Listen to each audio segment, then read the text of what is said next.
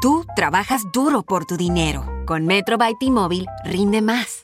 Ahora no hay cargos al cambiarte. Disfruta el precio más bajo de Metro. Solo 25 dólares la línea por cuatro líneas. Además, llévate cuatro teléfonos gratis al cambiarte. Metro by T-Mobile. Conquista tu día.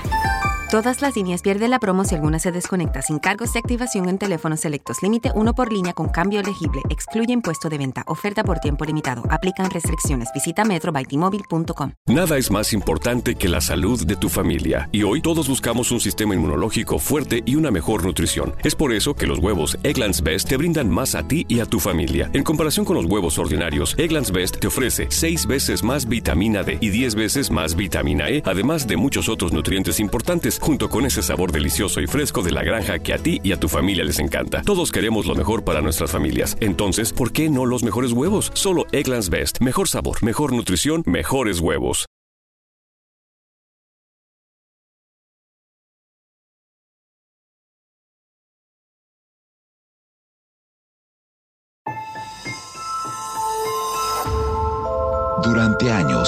Se pensó que el Yeti vivía en los Himalayas. ¡Bienvenidos al Himalaya! Hoy, después de una extensiva investigación, sabemos que no es así. El Yeti está en México. Y este es su espacio. Yo, check this out.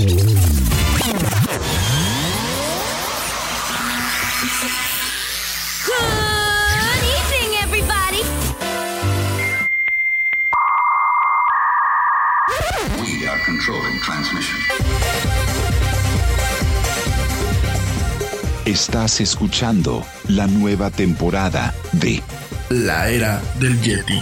Tecnología, actualidad, arte, música, entretenimiento, política y mucho más en este espacio.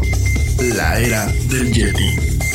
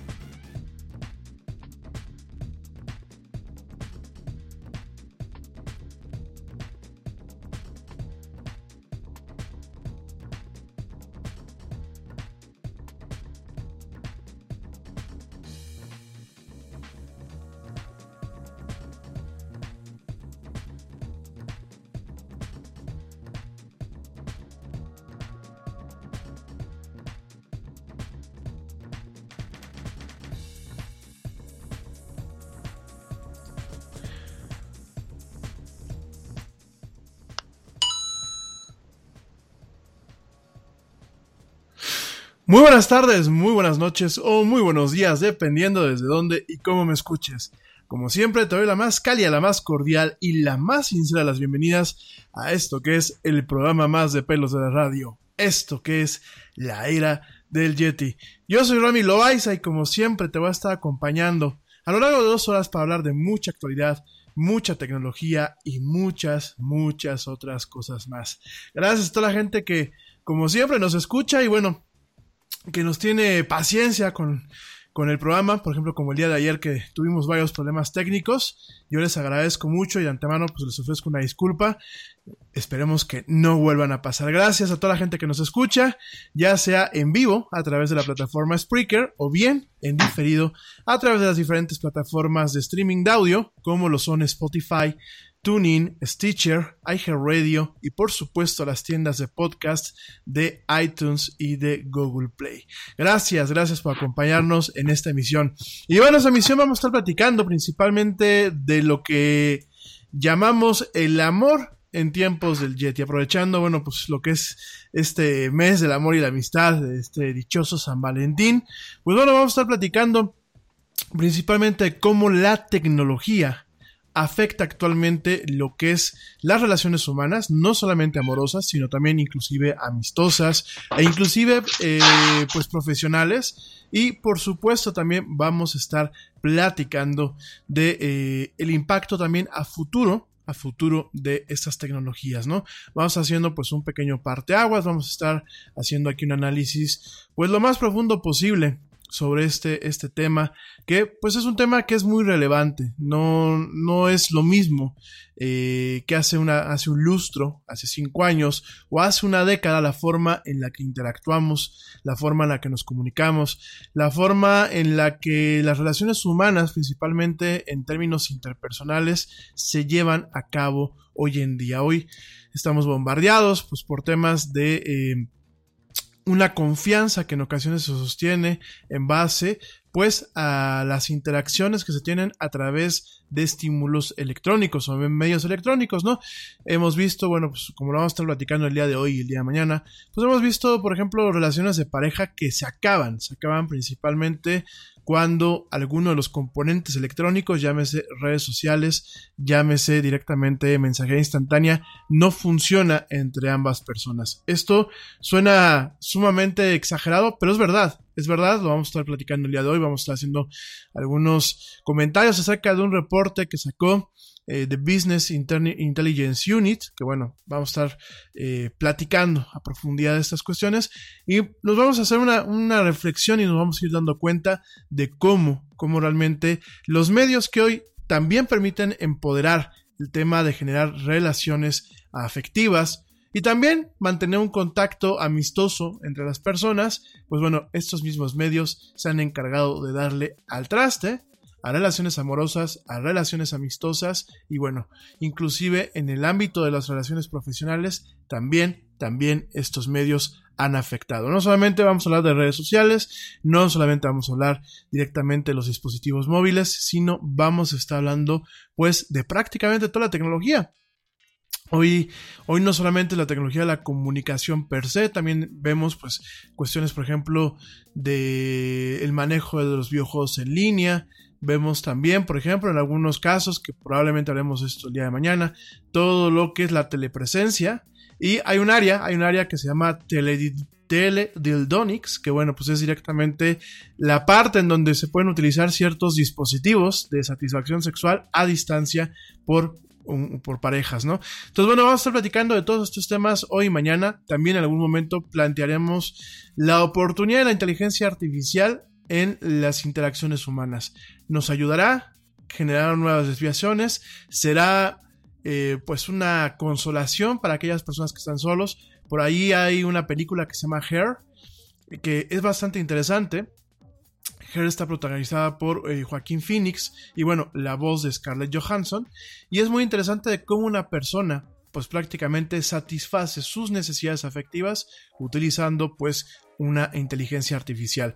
Por supuesto, pues ahorita todo eso es cabe en el, en el entorno de la especulación, cabe en el entorno de la ciencia ficción, Pero, pues acuérdense lo que les dije el otro día, ¿no? Realmente la ciencia ficción muchas veces ha actuado como un pronóstico, como un eh, pronóstico del clima, como un, un plano o, un marco referencial de lo que se viene a futuro. Vamos a estar platicando pues de este y otros temas en esta emisión de la del Yeti. Hoy, hoy me acompaña mi querido amigo Ernesto Carbó. Hoy no nos va a hablar de deportes, hoy va a estar platicando pues de otros temas también con nosotros. Va a ayudar que bueno pues este tema sea un poquito más fluido. Por ahí eh, estábamos viendo a ver si llegaba el buen Manu que como siempre pues es co-conductor también aquí de este programa, pero no, no llegó. Entonces, bueno, pues vamos a estar platicando eh, Ernesto y un servidor. Te recuerdo, si tú tienes algo que quieras comentar, si tú tienes alguna experiencia que quieras eh, que saquemos al aire, inclusive si quieres, pues en algún momento contarnos algo y que todo el mundo se entere de, de, viva voz, pues te recuerdo que lo puedes hacer directamente, mándame un mensaje, mándanos un mensaje y directamente, bueno, pues aquí vemos la forma de ponernos en contacto contigo para platicar tu anécdota, tu experiencia en todo este entorno de que, bueno, pues esta tecnología que realmente da forma, da un cauce y en ocasiones pues da al traste a todo lo que son las relaciones interpersonales. Mi querido Ernesto, ¿cómo estás? Hola Yeti, hola a todos. Hoy no platicaré de deportes, pero sí de otras cosas de la cotidianidad de, del día a día que a cada uno nos, nos atañe y, y, saludos a todos y aquí estamos para platicar y charlar amenamente por casi dos orillas. Así es, mi querido Ernesto. Y bueno, antes de empezar con las, con las, con el tema principal, acuérdense pues, que aquí en el Yeti no nos, no nos clavamos con la textura. Eh, vamos a estar platicando también algunas notitas, unas notitas que por ahí eh, nos topamos. Principalmente, bueno, para la gente que son fans de Instagram y para la gente que realmente tiene inclusive negocios soportados como influencers o que realmente utiliza esta red social como una base primordial de comunicación y una base primordial de visibilidad, pues fíjense que eh, recientemente Instagram está investigando un problema que está causando que algunas de sus cuentas más populares pues aparezcan como que han perdido millones de seguidores, ¿no? En este sentido, pues Instagram escribió el día de hoy en Twitter, hoy justamente esta mañana, que están conscientes de un problema que está causando un cambio en los números de seguidores en cada cuenta para algunas personas en este momento. Están trabajando, bueno, estamos trabajando para resolver esto tan rápidamente como es posible, ¿no? En ese sentido, bueno, pues tanto influencers populares en YouTube, incluyendo a James Charles, Zach Clayton, que tienen, bueno, pues prácticamente millones y millones de seguidores de Instagram, pues comentaron a eh, tuitear acerca de este tema la noche anterior, o sea, hace ayer, y eh, al igual que otros usuarios populares de Instagram, como eh, celebridades como Ariana Grande y Selena Gómez, que directamente están comentando en donde pues vieron pérdidas, pérdidas de seguidores por los millones, ¿no? En ese sentido, bueno, pues eh, puede, puede este problema puede originarse en medidas que han tomado tanto Instagram como WhatsApp y como Facebook a su manera y quizás con esfuerzos muy poco eh, muy poco fructíferos todavía, pues son esfuerzos que han tomado en el sentido de depurar sus plataformas eh, de cuentas falsas o de cuentas que realmente inflen los números de seguidores para eh, los diversos usuarios de estas redes. Te recuerdo que el año pasado hubo una controversia bastante fuerte en donde, de acuerdo a un estudio, la mayoría de los influencers mexicanos tenían eh, usuarios o seguidores que eran fantasma.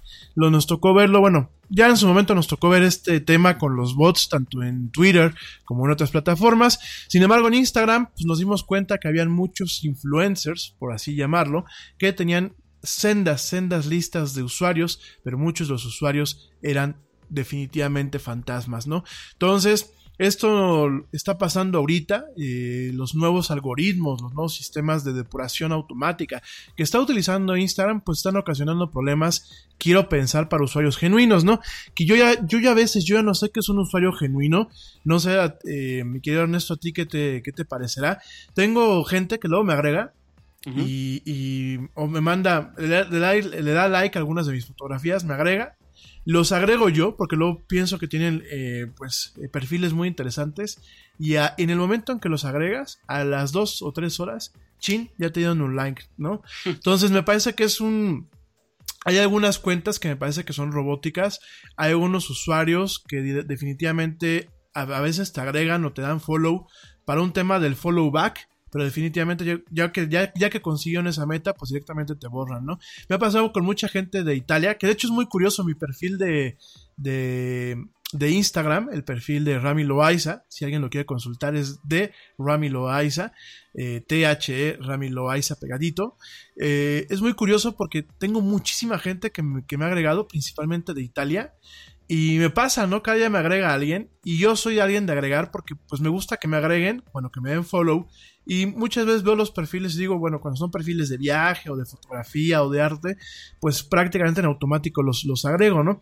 Pero me ha pasado que de pronto he tenido días que tengo 300, 400 seguidores y cuando pestañeo ya tengo otra vez 200, 250, ¿no? Y mucha gente que veo que me agregó en su momento y después me desagregó. Por ahí hay una, una, pues una actriz allá en Estados Unidos, no voy a decir nombre, que me agregó eh, un par de, unos tres o cuatro días, la agregué yo después, o sea, yo le di follow, yo ni la conocía, y este, y después ya, ya me dejó de seguir, ¿no? Entonces es como que, pues dice uno, a qué se está jugando, ¿no? Y creo que muchos, esto, pues estos algoritmos van en camino, pues pienso yo que evitar ese tipo de conductas, ¿no? Que últimamente, pues no enriquecen la red. Digo, a mí me da igual tener eh, eh, dos seguidores o 100 seguidores en Instagram. Realmente mi, eh, mi perfil lo tengo pues para eh, yo subir cosas que me parecen interesantes, pero pues quien me quiera seguir adelante, quien no, pues también se vale, ¿no?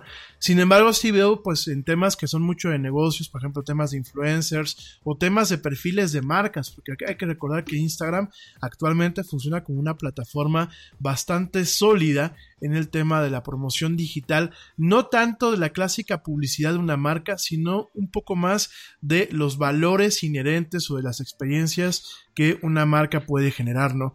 Entonces, me parece muy curioso eh, cómo realmente están tomando estas medidas y cómo pues aparentemente está afectando a usuarios que son usuarios de alguna forma quiero pensar que auténticos.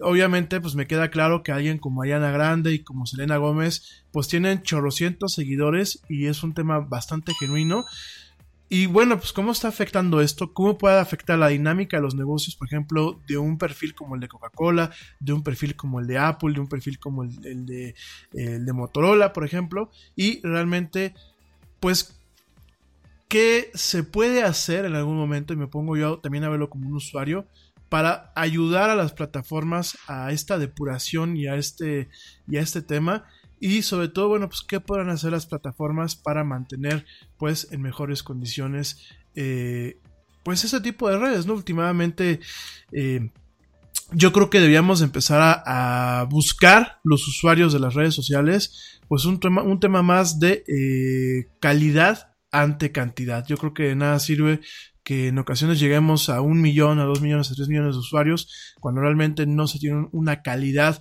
que enriquezca en algún momento las plataformas. Me queda claro que, bueno, si uno sigue a Ariana Grande o a Selena Gómez, pues no precisamente estamos viendo o estamos buscando posts que a lo mejor nos, eh, nos llenen intelectualmente. O sea, me queda claro, y no es por, no es por demeritar a estas muchachas, yo creo que tiene mucho mérito pues llegar a donde están con todo y los eh, sinsabores que muchas veces la fama o el camino a la fama pueden tener. Y, me, y, me, queda también muy claro que llegan a un mercado. Hay un mercado, una audiencia y hay un cierto grupo de personas que la siguen, así como pueden seguir a cualquier otra celebridad o a cualquier otra persona, ¿no?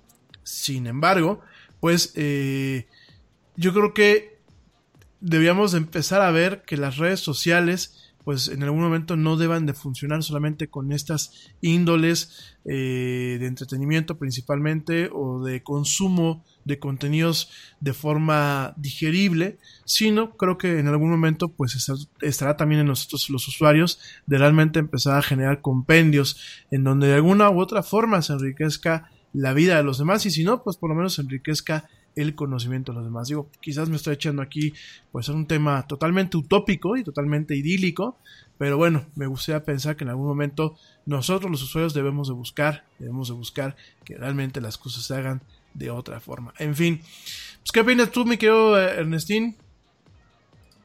Mira, yo personalmente en la de Instagram sí, sí me gusta seguir muchos, como tú me lo mencionaste, de fotografía y así. A mí me gusta seguir a periodistas que, que me gusta cómo, cómo trabajan. Pero sí, sí me ha pasado dos veces claramente que, que vi que quién era y vi que no era fake, por así mencionarlo. Y dije, bueno, voy a, darle follow o back follow porque pues me siguió, ¿no? Pero al ratito estaba checando yo y, vi que, ya no me seguía y dije, ahora qué, qué le pasa a esta personaje, ¿no? Primero me sigue y ya después no, pues cuál era su objetivo y el objetivo era que lo siguiese y ya quitar el, el follow para mí.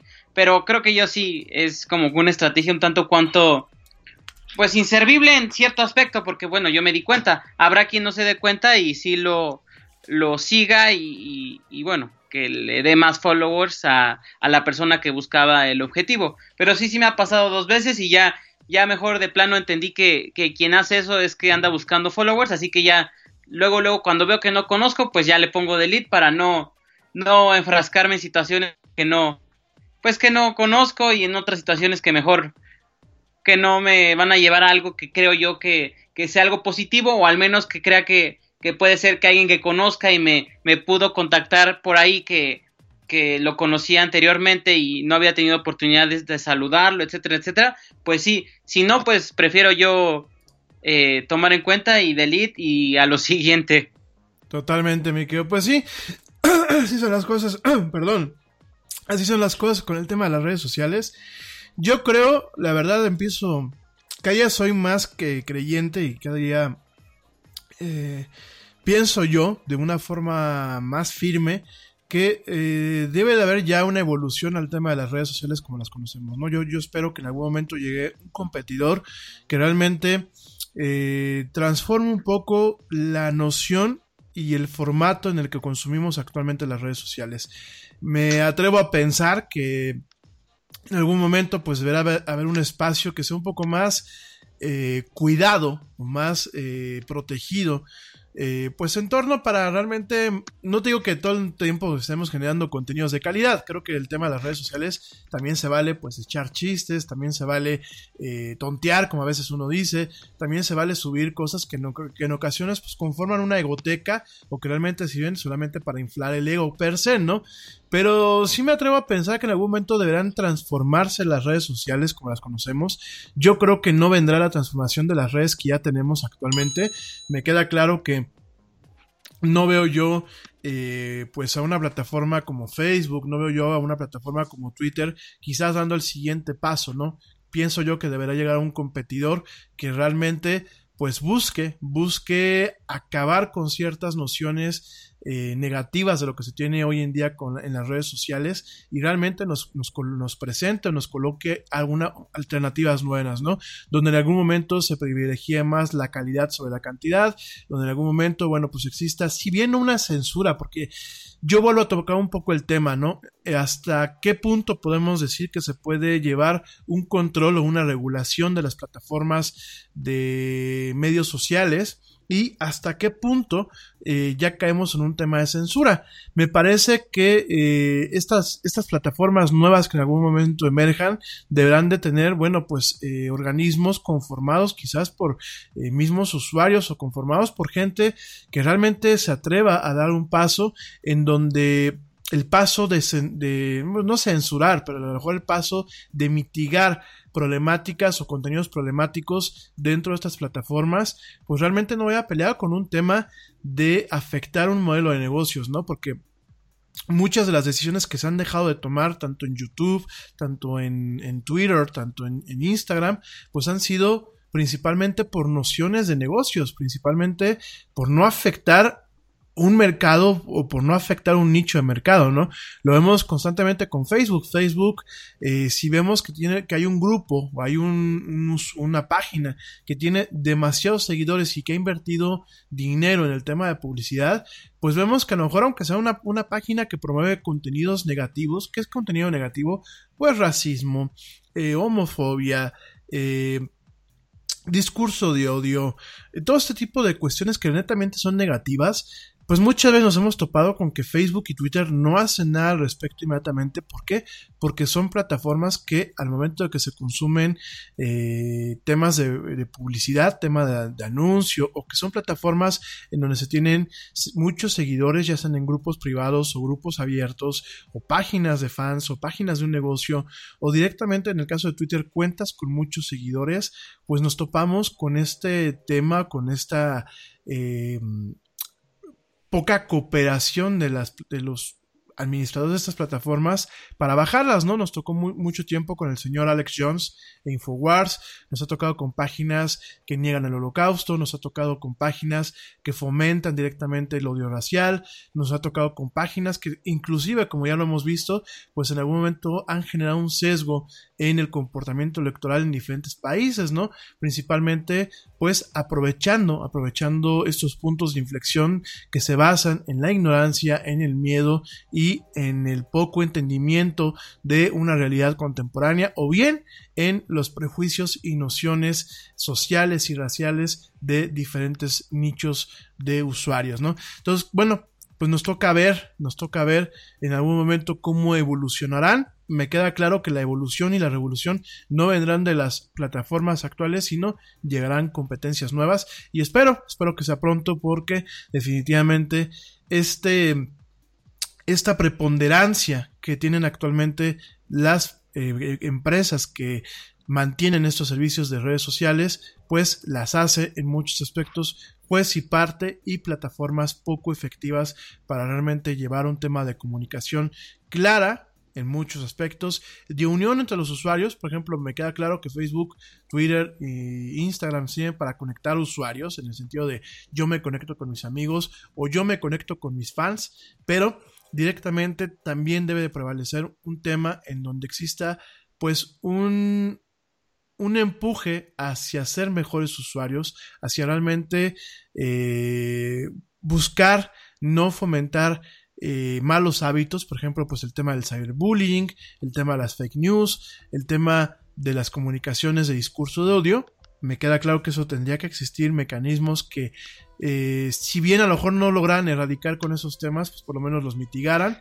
Y me queda también claro que en algún momento deberá haber una transformación que haga un lado el aspecto bobo de las redes sociales y realmente les empieza a dar una perspectiva en donde cada conexión que sea de forma pública, es decir, cuando yo me conecto, por ejemplo, pues a una página de intereses o a una página noticiosa o me conecto con otra persona que a lo mejor tiene un número de seguidores bastante amplio y que tiene una voz, pues realmente se fomente un intercambio de ideas, sí, de diversos tipos de puntos de vista, pero que sea pues todo apegado a un tema de respeto, a un tema de eh, cuestiones que sean pues principalmente factuales, es decir, que estén cimentadas en lo que son hechos y que realmente se vaya mitigando o eliminando poco a poco, pues todos aquellos contenidos que hoy en día nos resultan nocivos en estas plataformas. Espero yo a ver qué pasa. Oye, mi querido Ernesto, pues además de este de esta cuestión, déjame platico rapidísimo para todos aquellos fans de los videojuegos. Fíjense que hoy hoy Nintendo tuvo su evento de eh, Nintendo Direct, que es esta pequeña pues esta pequeña conferencia en donde directamente Nintendo a través de un video, una pequeña nota de prensa, bueno, una pequeña pequeña nota de prensa, pero abierto también a todo el público, pues directamente comenta, comenta los planes para la primera mitad de este año o algunos lanzamientos importantes que pueden llegar a ver. Este Nintendo Direct de este febrero, que pues bueno, fue la primera presentación de Nintendo en, en el 2019 y que viene, bueno, pues directamente tres meses después eh, de lo que fue la última presentación de esta, de esta empresa, de esta marca, pues directamente estuvo muy enfocada a lo que es la Nintendo Switch. Principalmente se enfocó a esta plataforma que pues, ya empieza a tener un espacio muy especial en todo lo que son las repisas y los, los corazones de los gamers a nivel internacional. Es una consola que por su versatilidad, pues realmente eh, se ha colocado en el gusto de muchos jugadores, no solamente los jugadores casuales, sino también en, una parte del segmento core, ¿no? Y que directamente pues también es la segunda consola después de una consola eh, principal, como lo puede ser una PlayStation, como lo puede ser directamente una Xbox, ¿no? En ese sentido, bueno, pues te voy a platicar solamente seis puntos que ya platicaremos en las semanas que vienen, seis eh, cuestiones principales que el día de hoy directamente presentó eh, Nintendo en esta pequeña presentación. La primera es que eh, llega Super Mario Maker, no va a ser un port, no va a ser un, remake, directamente es una secuela, es una secuela de eh, la versión para el Wii U. Y directamente se llama Super Mario Maker 2. En este sentido, bueno, pues no hubieron detalles muy precisos, más allá de que la secuela va a ofrecer una nueva gama de herramientas y de características, incluyendo la habilidad de poner resbaladilla en algunos niveles y que la fecha de lanzamiento de este juego será en junio de este año. Te recuerdo que Super Mario Maker es esta es este juego en donde además de que uno puede consumir algunos niveles que Nintendo creó, uno, algunos niveles de esta franquicia de Super Mario Bros, principalmente las versiones en 2D, todo lo que son los Super Marios eh, pues clásico, si lo quieres ver así, pues además de todo esto, además de, poder jugar algunos eh, niveles nuevos de Nintendo, la principal característica es de que uno puede crear sus propios niveles con diferentes rangos de dificultad y compartirlos con usuarios a nivel mundial, ¿no? De hecho, bueno, pues esto ha ocasionado pues una comunidad en torno a esta plataforma que además de jugar y de disfrutar pues los niveles que uno pueda crear, los niveles que Nintendo ha creado, pues directamente puede uno disfrutar los niveles que los demás usuarios han creado, ¿no? Y han hecho, bueno, inclusive se han creado torneos y eh, torneos de speedrun de estas eh, personas que intentan completar no solamente el nivel, sino completarlo lo más rápido posible. Se han eh, creado comunidades, torneos para completar ciertos niveles y bueno, no solamente el reto es completar los niveles, sino se ha, generado un movimiento o comunidades enfocadas a crear los niveles más difíciles, más difíciles posibles en esta plataforma. Aquí hay una cuestión, cada vez que uno crea un nivel, el requisito que te pide pues el juego y la, y la, plataforma en línea para compartirlo con otros usuarios es que uno complete el nivel por lo menos una vez. Entonces, bueno, hay niveles tan difíciles que los usuarios publican en ocasiones videos y feeds directamente mostrando el intento de completar los niveles que ellos mismos crean para después poderlos publicar a nivel internacional y que los demás usuarios los puedan eh, disfrutar, ¿no? Entonces, bueno, Super Mario Maker 2 llegará en junio, llegará en junio a esta plataforma, la Nintendo Switch, y bueno, ya estamos esperándola con ansia este juego. El siguiente anuncio, bueno, sin lugar a dudas, fue el remake, este sí va a ser un remake de Zelda Link's Awakening, esta versión muy popular para la Nintendo Game Boy, que bueno, este juego salió. Nada es más importante que la salud de tu familia, y hoy todos buscamos un sistema inmunológico fuerte y una mejor nutrición. Es por eso que los huevos Egglands Best te brindan más a ti y a tu familia. En comparación con los huevos ordinarios, Egglands Best te ofrece 6 veces más vitamina D y 10 veces más vitamina E, además de muchos otros nutrientes importantes, junto con ese sabor delicioso y fresco de la granja que a ti y a tu familia les encanta. Todos queremos lo mejor para nuestras familias. Entonces, ¿por qué no los mejores huevos? Solo Egglands Best. Mejor sabor, mejor nutrición, mejores huevos. Te preocupas por la salud de tu familia y hoy un sistema inmunológico fuerte y una mejor nutrición son más importantes que nunca. Es por eso que los huevos Egglands Best te brindan más a ti y a tu familia. En comparación con los huevos ordinarios, Egglands Best te ofrece 6 veces más vitamina D y 10 veces más vitamina E, además de muchos otros nutrientes importantes, junto con ese delicioso sabor fresco de granja que a ti y tu familia les encanta. No son tiempos ordinarios. Entonces, ¿por qué darle a tu familia huevos ordinarios? Solo Egglands Best. Mejor sabor, mejor nutrición, mejores huevos. En, el en 1993, de hecho me acuerdo que eh, cuando a mí me regalaron mi Game Boy, mis papás fue uno de los primeros juegos que me compró. Para mí para mí fue mi segundo Zelda, mi primer Zelda fue el Zelda de Super Nintendo, el de A Link to the Past, al cual le guardo demasiado cariño, y un juego que no he podido acabar hasta la fecha. Y bueno, en el caso del Zelda Link's Awakening sí lo acabé, un juego muy interesante, muy completo para lo que en aquel entonces era la plataforma Game Boy. Y bueno, estamos viendo este remake que llegará para Nintendo Switch este año. No se anunció en qué momento llegará, pero el anuncio es que llegará este 2019, en algún momento este 2019, 26, 26 años después de que se lanzara en la Game Boy. Y bueno, pues directamente se va a manejar la misma perspectiva, el mismo tipo de juego, pero con gráficos en 3D a todo color y bueno, con algunas, algunos niveles y funcionalidades nuevas en este juego. Entonces, bueno, pues es un, es un tema que para los fans de, Zelda, pues creo que nos tiene que tener bastante emocionados y ya esperaremos a que Nintendo nos, nos diga exactamente cuándo se lanza este juego este año, ¿no? El siguiente, pues es directamente un juego, un juego que se llama Tetris 99, que bueno, Tetris 99 es un, es un, juego exclusivo para la Switch en donde nos van a poner a 99 jugadores directamente en un combate a muerte, en el caso de Tetris, directamente para eh, llenar o tratar de hacer el mayor número de líneas posibles y eliminar a los demás 99 jugadores. Esto pues es un tema así como pues un poco Battle Royale, es de un juego de todos contra todos, gana el que mejor, el que más aguante tenga, el que menos se le llena las pantallas o el que más líneas de 4, es decir, Tetris puede hacer. Este Tetris 99, pues es un juego que está disponible ya a partir de hoy eh, de forma gratuita en la Nintendo Switch eShop pero solamente para aquellos que tienen el servicio de Nintendo Switch Online. Yo lo, bajaré terminando el Yeti y ya te platicaré qué tal está el juego, pero bueno, a mí de entrada soy fan de Tetris y será muy interesante pues competir contra 98 personas más por ver quién es el más fregón o, quién, quién tiene más aguante en este, en este mítico y ya bastante emblemático juego, ¿no? La siguiente nota definitivamente es que eh, Final Fantasy IX eh, sale en la Nintendo Switch, así como ustedes lo escuchan. Final Fantasy IX pues llega, llega un remake, un, remake de esta franquicia bastante interesante, llega directamente en marzo y eh, directamente pues también vemos un amor, un amor ya de Square Enix por la plataforma, en donde llegarán también los remakes de Final Fantasy X y Final Fantasy X-2 directamente en un mes después, el 16 de abril, ¿no? Todos estos juegos pues bueno, directamente llegan, llegan este año a la Nintendo Switch. Te recuerdo que, bueno, directamente Final Fantasy VII llegará eh, en marzo 26. Final Fantasy, perdónenme, estoy viendo aquí mal la nota de prensa. Final Fantasy IX ya está disponible en la Nintendo Switch a partir de hoy. Híjole, no me hubieran dicho. Yo que soy fan de los Final Fantasies, no me hubieran dicho, ojalá que no sea muy costoso.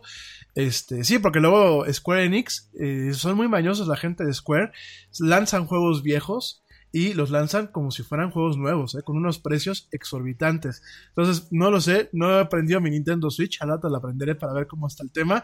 Pero bueno, Final Fantasy IX está disponible a partir de hoy mismo en la Nintendo Switch.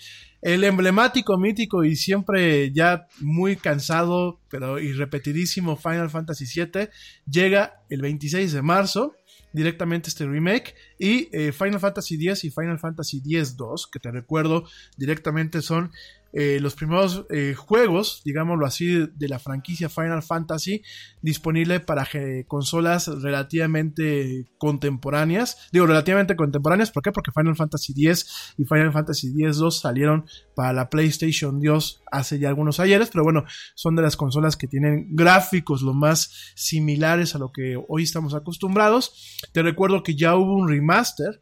Eh, ¿Cómo se llama? el año pasado de estos juegos eh, para la PlayStation 4 y ya hubo un remaster de estos juegos para la PlayStation 3 ya hace algunos ayeres. De hecho, por ahí eh, mi querida Joana Shonesi, si me está escuchando, gracias, ya me regaló el remaster de los últimos eh, Final Fantasy X y Final Fantasy X para la PlayStation 3. Y bueno, directamente, pues estos cuatro juegos llegan este año, al igual que te lo recuerdo, llegan para la Xbox One también este mismo año. Y directamente, eh, este mismo año, eh, la Nintendo Switch va a también tener el remaster del Final Fantasy XII de Zodiac Age en algún punto y un spin-off de los Final Fantasies que se llama Chocobos Mystery Dungeon Everybody que también saldrá en marzo 20, ¿no? Entonces, bueno, pues estamos viendo estamos viendo estos juegos que directamente pues vemos un amor ya directamente de de lo que es eh, eh, Square Enix hacia Nintendo. Hay que recordar que Square Enix, que es esta empresa muy famosa por sus videojuegos de rol, pues mucho tiempo estuvo peleada con Nintendo.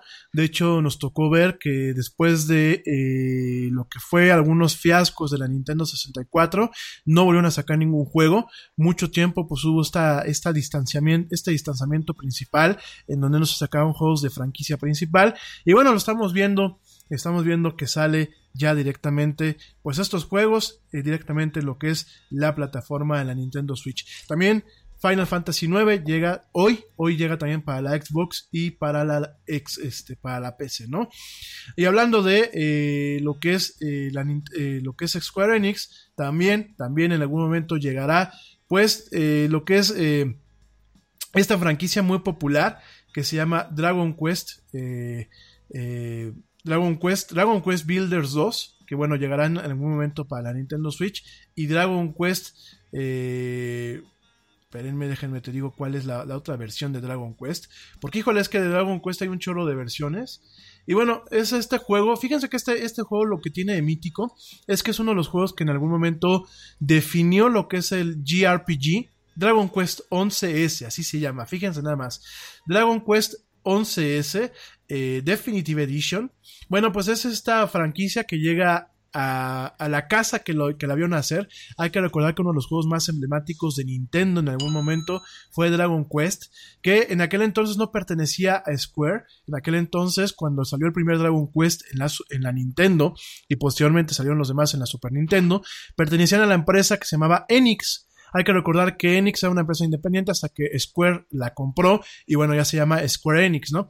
Y Dragon Quest es muy emblemática porque, además de ser uno de los juegos que redefinió lo que es el concepto de los juegos de rol y los juegos de rol japoneses. Hay que recordar que hay, hay dos tipos de género en el tema del RPG, que son los juegos de rol.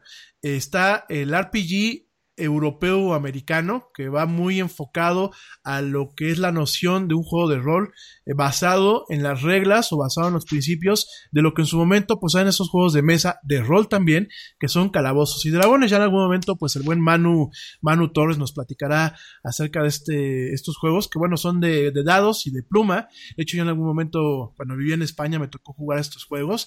Son juegos en los que te juntas pues una noche y juegas toda la noche eh, con un personaje que tú creas, tienes tus dados, que bueno, son, dependiendo del juego, pueden ser hasta 12 dados. Son dados que muchas veces no son dados eh, cúbicos, sino son dados eh, de diferentes formas, icosaédricos, triangulares.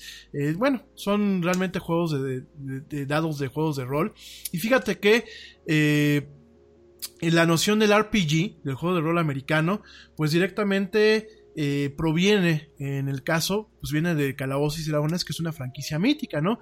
En el caso del juego de rol japonés, eh, tiene algunas variantes o tiene algunos aspectos que se han tomado de este tipo de nociones del juego de rol, pero le mete un poco más de tema de acción y le, le, le mete un poco más de tema de aventura, ¿no? Y se concentran más, el, el GRPG se concentra más en la narrativa de la historia, en historias muy emblemáticas, muy absorbentes, en donde sí se aprovechan lo que son los arquetipos de los diferentes personajes, como lo puede ser el mago blanco, que el mago blanco pues es usualmente el que cura, el que tiene efectos que se le conoce como buff o, efectos que son directamente eh, de soporte a los personajes que están con los que estás jugando.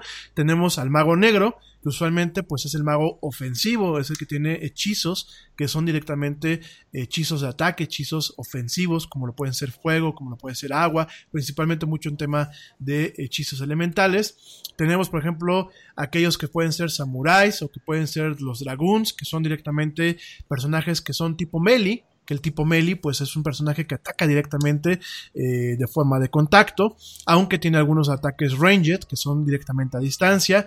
Tenemos por ejemplo, bueno, personajes que son emblemáticos y de hecho, bueno, en algún momento lo que fue Dragon Quest tuvo este tuvo bases de estos arquetipos. Después surgió Final Fantasy donde directamente creó estos eh, sistemas de empleos en donde bueno cada personaje tiene un empleo definido tiene un arquetipo realmente que le da un gameplay específico a cada personaje que permite armar una estrategia Dragon Quest pues fue la primera franquicia que marcó un poco este, este sesgo, a pesar de que pues también hablamos de en aquel entonces que eran, eh, eran eh, juegos en donde pues realmente eran juegos de turnos, ¿no? Tú tenías un turno, ejecutabas tus acciones, tus comandos, se ejecutaban y después venía el turno del contrincante, ¿no?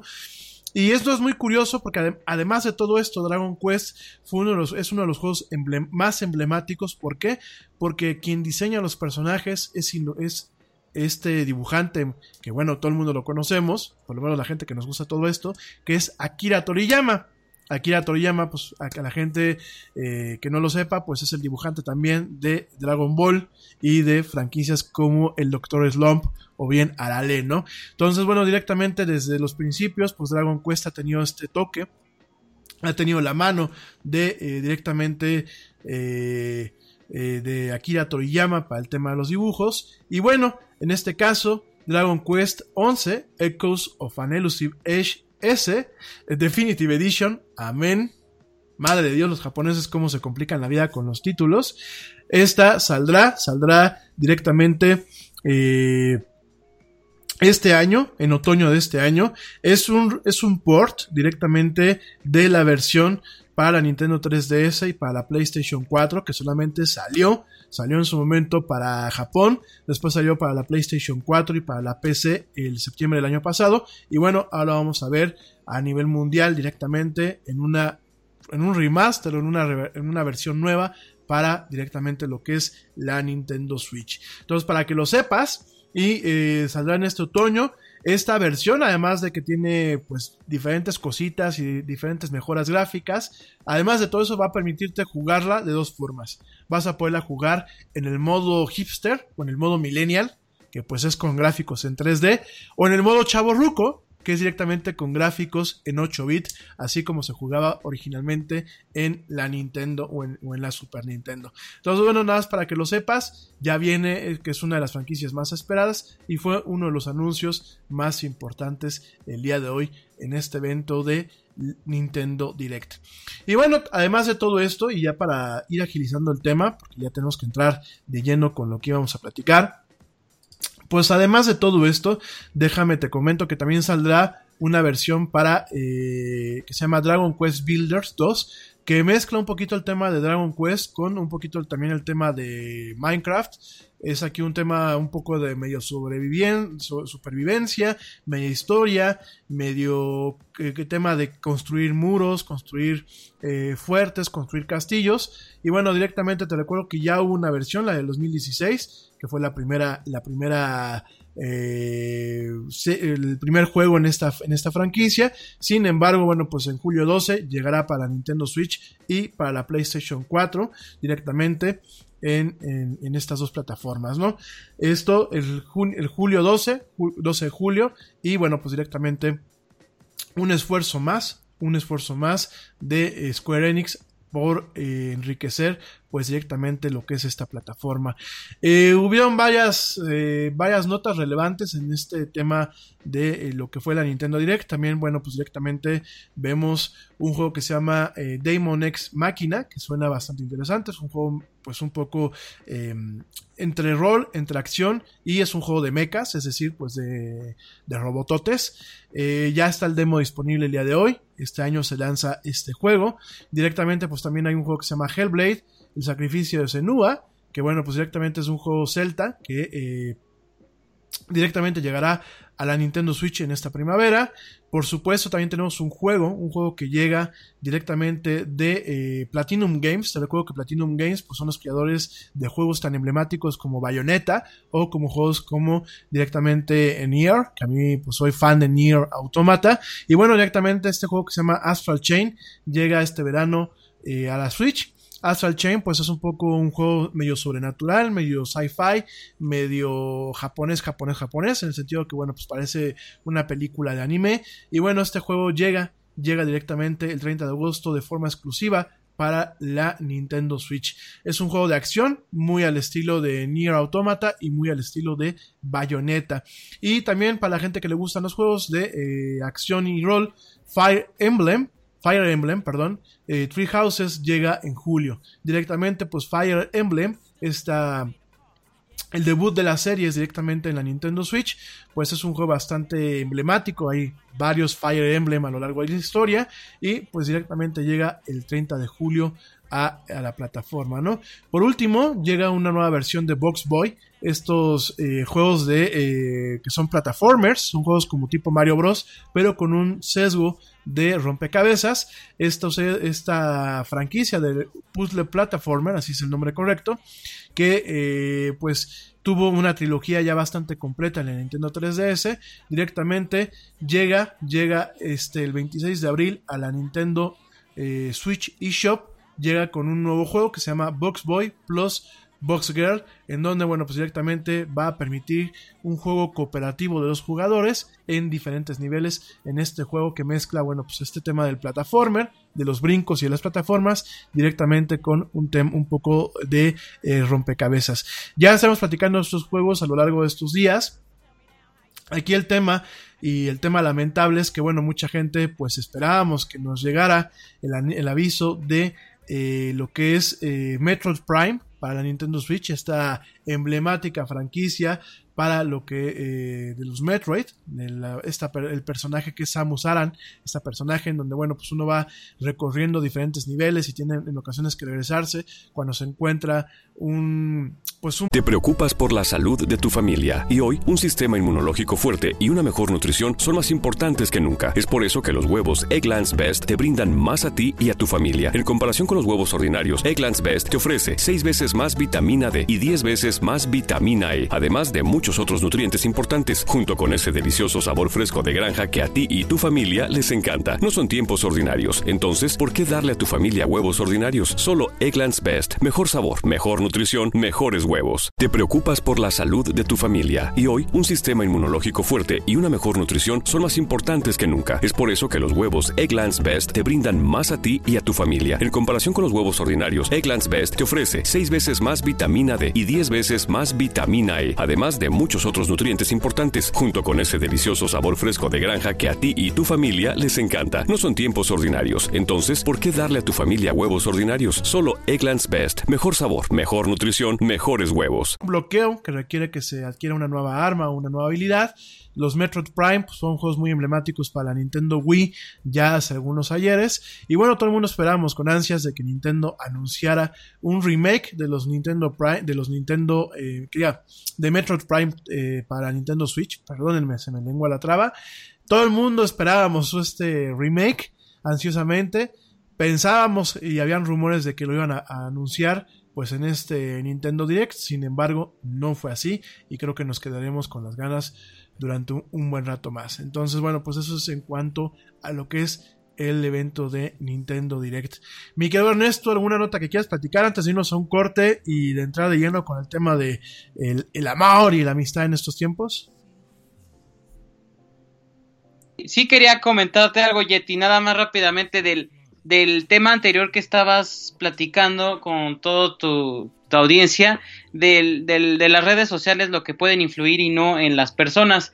Yo sí quisiera traer a la mesa de, en, este momento no, no recuerdo el título de la película, espero si alguien la, la reconoce o tú mismo, de, de, de, una trama de la película que, que em, comienzan las personas a calificarte por medio de, de, sumas. Por ejemplo, vas al aeropuerto y si tienes menos 7 puntos no puedes comprar un boleto de avión aunque tengas dinero. Eh, creo que sí va a llegar el momento en que pase eso. Como tú bien decías de, de lo que puede estar funcionando en las redes sociales y que va a haber un cambio.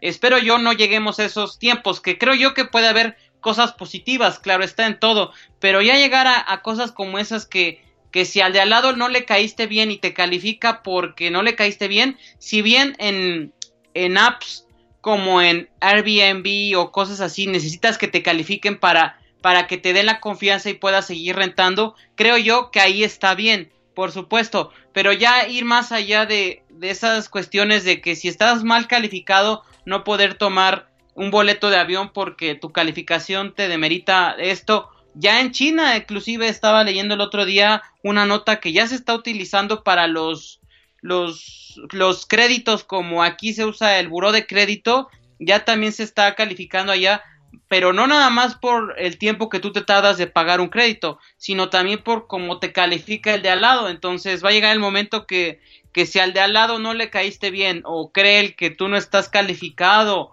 o etcétera, etcétera, nada más por la opinión, te califique, creo yo que así ya llegaremos a un extremo y todos los extremos son viciosos. Entonces, creo yo que en dado, en dado cuenta sí estará bien que te califiquen, pero en cierto modo también habrá que ver en qué sentido, porque en apps, como ya lo repetí, estará bien, pero ya en cosas más, más complicadas, creo yo que sí se incurriría en, en exceso, en mi opinión.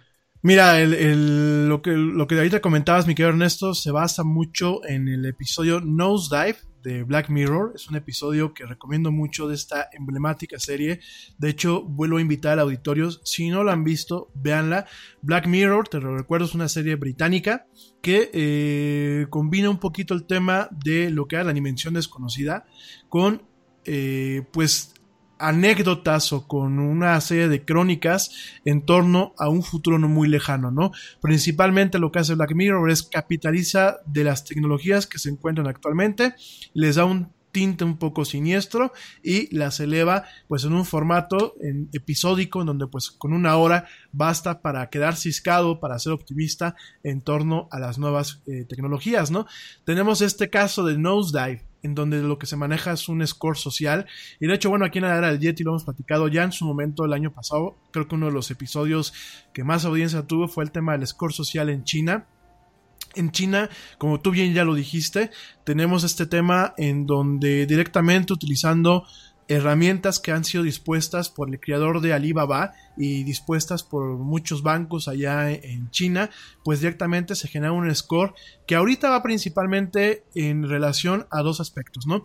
Tenemos principalmente el aspecto de qué tan comprometido estoy yo con mi salud crediticia, con mi salud financiera, que bueno, pues ese es el grueso del score, y la otra parte pues también es con qué gente me junto para eh, mantener un score promedio, ¿no? Si yo me junto con gente que tiene un score similar al mío o tiene un score ligeramente más alto que el mío, bueno, pues mantienes un score relativamente saludable, ¿no? Si yo me junto con gente que tiene un score malo, que en, en esencia lo que representaría el score de los chinos es alguien que no paga, alguien que no cumple con sus impuestos, alguien que debe dinero, pues directamente eh, te puedes ver contaminado, ¿no?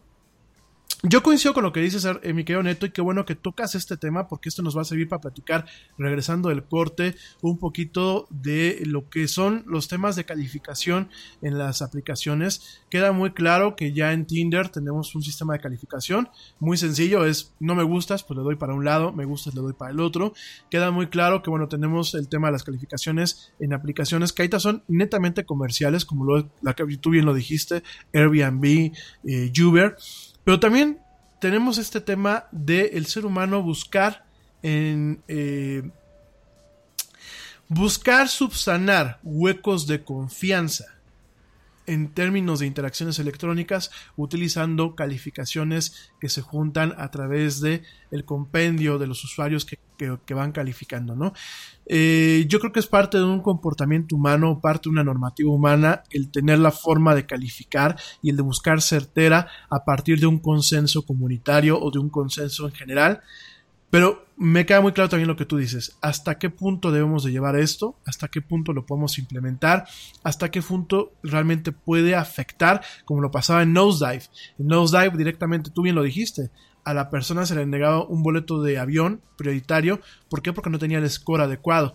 Y si hacía algo que enojara a la muchacha que estaba teniéndola, pues directamente en tiempo real su score iba bajando, ¿no? Entonces, yo hace algunos, unas semanas lo dije y fíjense que no me arrepiento. Creo que... Digo, lo digo porque sé que no va a pasar. Pero a mí me gustaría que para países como el nuestro, obviamente con las reservas del caso y obviamente bases de datos en las que no pudiera tener una injerencia el gobierno, que claro, eso ya es pedirle, eh, pedir mucho, pero a mí me gustaría que, por ejemplo, si existía un score social que de alguna forma nos diera una puntuación en torno a grado académico que tenemos, eh, los impuestos que se pagan, pero también un tema a nuestro comportamiento civil. Es decir, oye, pues me cacharon tirando basura en la vía pública, no una vez, sino diez veces, pues el score me baja, ¿no? Eh, me, me, me cacharon siendo corrupto, pues el score me baja, ¿no? Y de alguna forma, no buscar en un principio de una forma punitiva, aislar o segregar a un cierto segmento de la población, sino que de alguna forma buscar un mecanismo que genere una conciencia utilizando un, fenómeno que se le conoce como feedback. El feedback a nivel, a nivel cognitivo, y es un fenómeno que ya está bastante bien estudiado, en ocasiones puede cambiar el comportamiento de una comunidad, empezando por los elementos individuales de la misma. Hay un estudio, ya me voy ahorita a un corte, aguántenme tantito. Eh, había un estudio en donde decían es que pasaban los coches a prácticamente 120 kilómetros por hora en una zona en donde habían dos escuelas. Les valía cacahuate ahí en una ciudad de los Estados Unidos, en un condado. Pusieron unos letreros en donde decía, con un sensor, en donde decía, esta es tu velocidad actualmente y esta velocidad puede ocasionar que tu hijo o el hijo de alguien al que tú quieres el día de mañana no llegue a la escuela o no llega a su casa. Y en automático mucha gente al momento de ver el letrerote diciéndole cuál era la velocidad, pues la gente le bajaba la velocidad, ¿no? Ahora, yo sé que muchos de ustedes me van a decir, güey, en México ya existe eso. De hecho, aquí en Querétaro, en lo que es la carretera 57, que es la, carretera que viene de, la Ciudad de México y que te conecta, por ejemplo, a otras partes de la, de la República, y es una avenida principal, es un, bueno, no una, un viaducto principal aquí en, en Querétaro, en la ciudad de Querétaro, ya hay algunas partes donde hay un indicador de que dice, esta es tu velocidad. Y la pregunta es, ¿la gente le hace caso? No, me queda claro que también es un tema cultural. Pero quizás con ciertas herramientas en donde el feedback se presente de una forma efectiva, quiero pensar que a lo mejor nos ayudaría en una primera etapa. Quizás en una segunda etapa sí, genera un, tema de segregación en donde yo, por ejemplo, pues no hago negocios con una gente que debe impuestos, que debe, que dinero o que tiene que, que su score social de que es tranza, o bien no me relaciono con una persona que su score social directamente me puede generar a mí un problema, también en mi score, ¿no? Entiendo lo que dice Ernesto y veo todo lo malo detrás de este tema de lo que puede ser un score social, como ya está pasando en China. Pero quizás, quizás en nuestro país y en países de América Latina, en donde yo siento que nos hace falta un poquito de mano dura en varias cosas, quizás podrían ayudar a realmente encaminar a la sociedad hacia un camino adecuado. Quizás, como dice la canción, quizás, quizás, quizás, en fin. Claro, tendrían que haber mecanismos de seguridad para que el gobierno no pueda tocar ese tema, para que los integrantes del gobierno, políticos y funcionarios también tengan esa información en esa misma base de datos. Eh, tendrían que haber muchos mecanismos para que realmente no se pueda armamentizar el tema de un score social contra una persona o contra un grupo de personas, ¿no? Yo creo que tenemos mucho tiempo para trabajar antes de que tengamos que adoptarlo porque no nos queda otra, ¿no? Ahorita empezaron los chinos. Pero no nos extraña que a lo mejor en unos 10 años veamos que muchos países empiecen a implementarlo.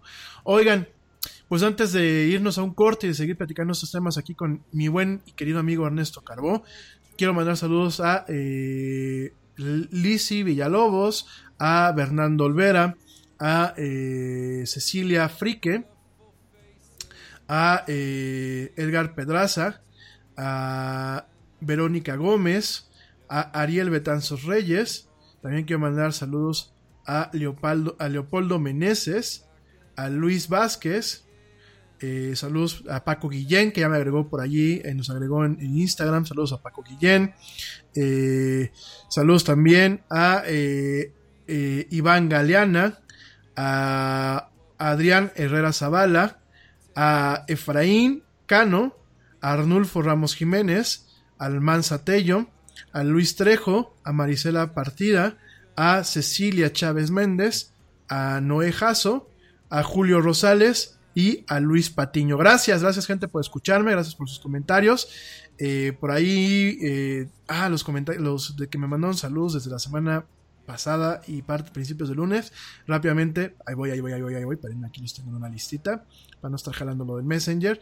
Saludos también a Isaac Martínez, a Luis Mendoza, Javier Jiménez, a Carlos Guerrero, a Popucho Macho, Popucho Macho, bueno, cada quien se pone como se quiere, a Liz, eh, Liz Rivera, a Jesús López, a eh, Jesús Moreno, a Félix, Félix Salazar, a Luis Gil, a Juan Mendoza y por último a Montserrat LM. Gracias, gente, por escucharme, gracias por sus comentarios. Perdón que ya no nos mandaba a saludar. Ayer fue un, día, pues, este, muy, muy variopinto aquí en el pero bueno, les mando un saludo, les mando un fuerte abrazo y gracias por seguirnos a mí y al estimado Ernesto que está hoy por acá. Eh, ah, bueno, me dicen que un, pues ya, nos, ya, nos pasamos el tiempo, ¿no? A ver, rápidamente, pues te, te comento que DJI, la empresa de los, de los drones, pues va a implementar eh, un nuevo modelo de geofencing que se llama eh, Geofencing 2.0, principalmente ahorita eh, a, en los usuarios europeos. Se llama Geospatial Environment Online, Geo 2.0, que directamente va a evitar va a evitar estos incidentes bastante nefastos en donde drones pues ocasionaron el cierre de los aeropuertos de Heathrow y de Gatwick allá en el Reino Unido. En base a esto, bueno, pues DJI va a endurecer más sus métodos de geofencing, es decir, estas vallas virtuales que existen, para que los drones no puedan volar directamente ni, ni cerca de un aeropuerto, ni relativamente cerca de las áreas eh, que eh, rodean a un aeropuerto. Esto llegará, llegará en los próximos días allá en Europa, requerirá la actualización de la plataforma DJI Go que es la aplicación móvil que está para los teléfonos y para las tablets, y también requerirá pues una actualización al firmware, al software interno de estos drones. Esto pues en base a los episodios tan lamentables que sufrieron pues a principios de este año y parte del año pasado, en donde directamente aeropuertos como el de Gatwick y como el de Heathrow tuvieron que cerrar sus operaciones debido a usuarios volando drones en estas áreas. No saben lo peligroso que es volar drones en los aeropuertos, no es ningún chiste ni es nada gracioso, puedes realmente involucrar y afectar a, eh, a, los aviones y a los aviones con los eh, pasajeros. En fin, pues nos damos rapidísimo un corte, no nos tardamos nada, mi querido Ernesto y yo que estamos por acá, para regresar a hablar del amor en tiempos del Yeti. No nos tardamos nada, te recuerdo nuestras redes sociales. Facebook.com diagonal la era del Yeti, Twitter arroba el Yeti oficial e Instagram arroba la era del Yeti. No te desconectes, no te vayas, seguimos en esto que es la era del Yeti.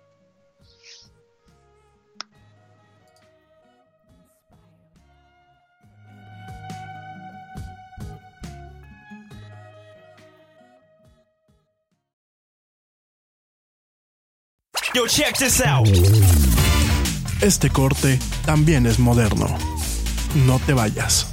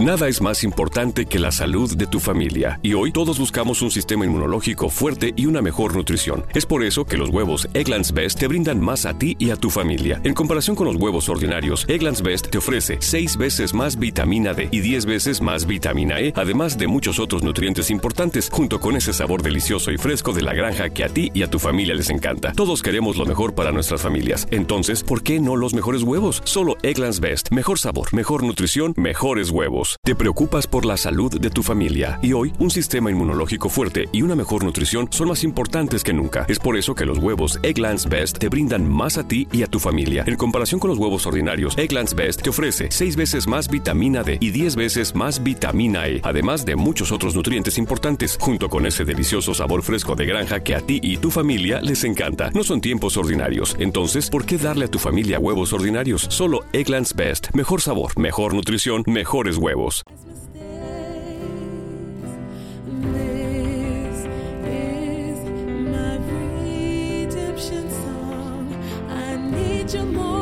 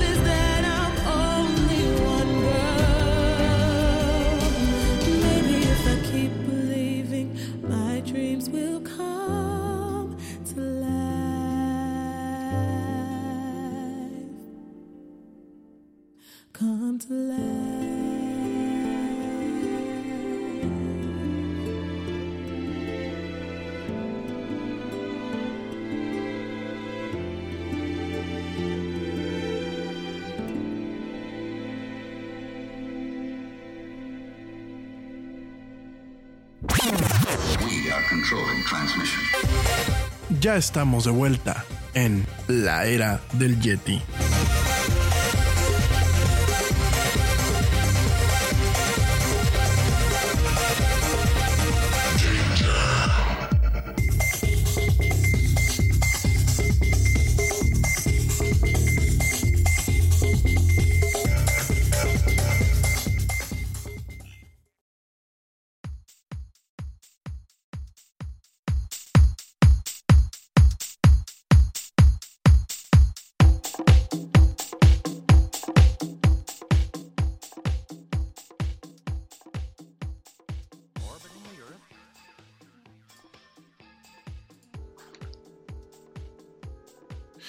Bueno, ya estamos de vuelta en esto que es la era del Yeti, en esta noche de miércoles 13 de eh, febrero del 2019. Eh, estamos aquí con Ernesto Carbollo, vamos a estar platicando, bueno, pues el amor en tiempos del Yeti, hoy, mañana y quizás, quizás también el lunes si no nos da tiempo. Y bueno, vamos a estar con estos temas en un ratito más. Gracias a todo el mundo que nos sigue escuchando. Eh, por aquí me preguntan, me dicen que no diga el nombre al aire, pero me preguntan que si voy a... ¿Qué voy a hacer con el episodio de ayer? Ya les dije, lo voy a editar. Voy a dejar solamente la parte donde, bueno, pues el necesito fue lo que nos platicó, que fue lo que se escuchó bien, y lo demás lo vamos a mochar. Por lo pronto, yo creo que a lo mejor metemos el día, el día de ayer, metemos ahí un filler o algo para que no, no quede en Spotify y en las demás plataformas un episodio tan malo, técnicamente hablando, como el día de ayer. Gracias por sus comentarios, me dicen que no sea tan exigente. Pues no, este. El problema, miren, saben que ya de entrada, eh, para poder competir en este entorno de la radio, que ya es un tema difícil, y sobre todo, pues sin, sin el apoyo de una, de una plataforma grande detrás de uno, pues uno tiene que competir con calidad. Y entonces, pues que se nos vayan este tipo de cositas como las del día de ayer y todo por andar probando con el tema de live streaming, pues no, no va a pasar. Gracias a todos por sus comentarios, gracias a toda la gente que me escucha en las diferentes partes del mundo, el mundo de habla hispana y el mundo también de no habla hispana. Entonces, de verdad, les agradezco muchísimo y bueno, vamos a estar platicando de diferentes temas en esto, en esta noche de miércoles y mañana mañana también en esto que es la Yeti. Ernesto, platícanos, nos dice que eh, la nota de que Netflix, pues la apuesta a México, la apuesta a México con ganas, ya va a abrir oficinas aquí en México, que yo no sabía, yo no sabía que no tenía oficinas, pero ya va a abrir oficinas aquí en México y directamente va a estar haciendo una inversión grande en producciones netamente mexicanas. Platícanos.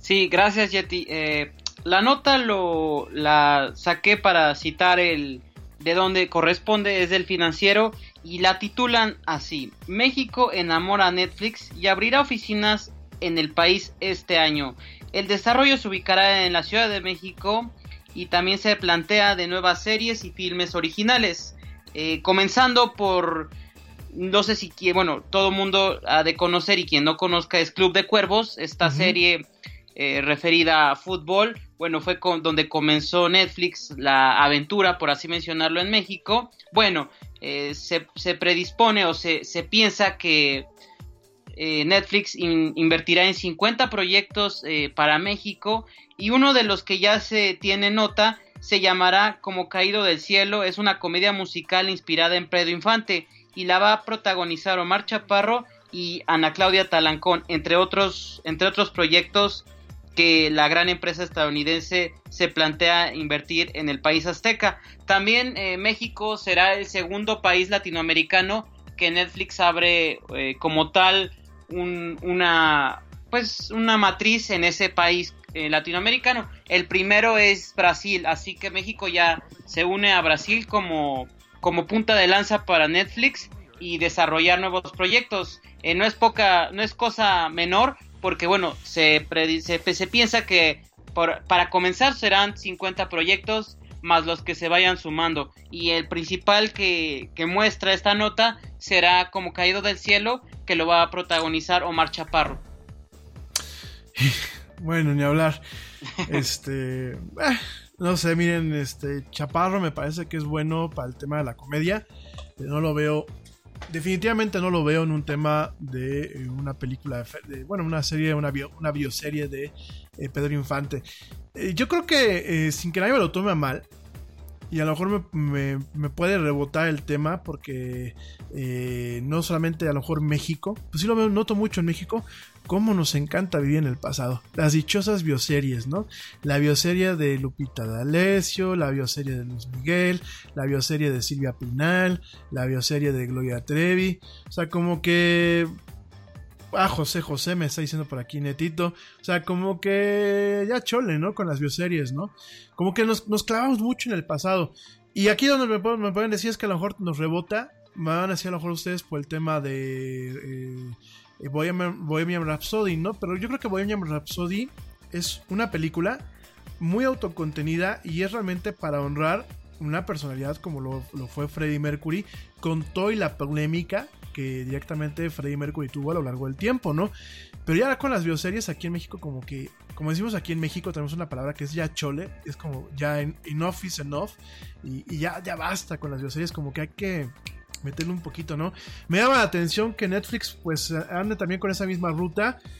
Eh, aunque bueno, pues eso es en respuesta al mercado mexicano y no podemos también dejar a un lado que la serie de Luis Miguel fue exitosísima, ¿no? Entonces, bueno, pues ni hablar, ni hablar, mi querido Neto, pues a ver qué pasa, ¿no? Creo que por un lado es, es- es esperanzador en estos temas, en estos tiempos de turbulencias políticas y económicas que directamente este, eh, tengamos a alguien como Netflix pues invirtiendo eh, en poner una oficina e invirtiendo en producción aquí en México. Por un lado pues es esperanzador, pero por otro lado bueno pues directamente sí, sí, este, sí noto un problema, ¿no? Sí noto un problema en el sentido de... ah, pues el tipo de decisiones que puede tomar y las, y las alianzas que está teniendo, ¿no? Pero bueno, vamos a ver qué onda. ¿Qué más, Netito? Sí, eh, yo creo, como aquí bien lo refiere la nota, que, que el punto de lanza ha sido también eh, Roma. Eh, es la primera película que podría llegar a ganar un Oscar distribuida por un servicio de entretenimiento exclusivo de Internet. Así que bueno, el punto de lanza fue Roma al parecer para, para que Netflix eh, se abocara, si me permites la palabra, a invertir en el país.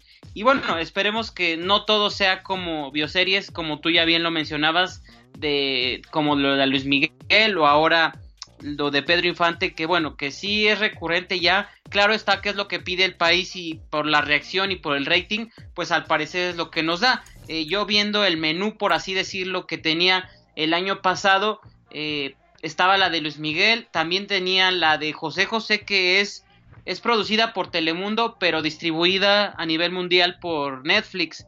Así que al parecer la tendencia es esa. También no sé si ya esté en Netflix la de, o si va a estar la de Alejandra Guzmán, que también la, la estaba produciendo Imagen Televisión. Así que bueno, eh, seguimos con la misma tendencia y como tú bien lo decías, hay mucho, mucho, mucho, mucho talento que bueno, si bien eh, están distribuidos en, en pocas empresas, pero hacen demasiado y hacen lo mismo. Entonces, bueno, veamos qué es lo que puede ofrecernos ahora al público en general, como yo, yo soy un público en general que prendo la televisión y que bueno, quiero ver algo diferente, pero también en idioma, no siempre ver en el idioma inglés, que bueno, me gusta, lo hablo, pero bueno, también a veces es bueno y bonito ver cosas en tu idioma, que a veces también me gusta, me agrada ver eh, series de Antena 3, de la televisión española que te ofrecen cosas interesantes y diferentes, pero bueno, a veces el accesar a eso no es tan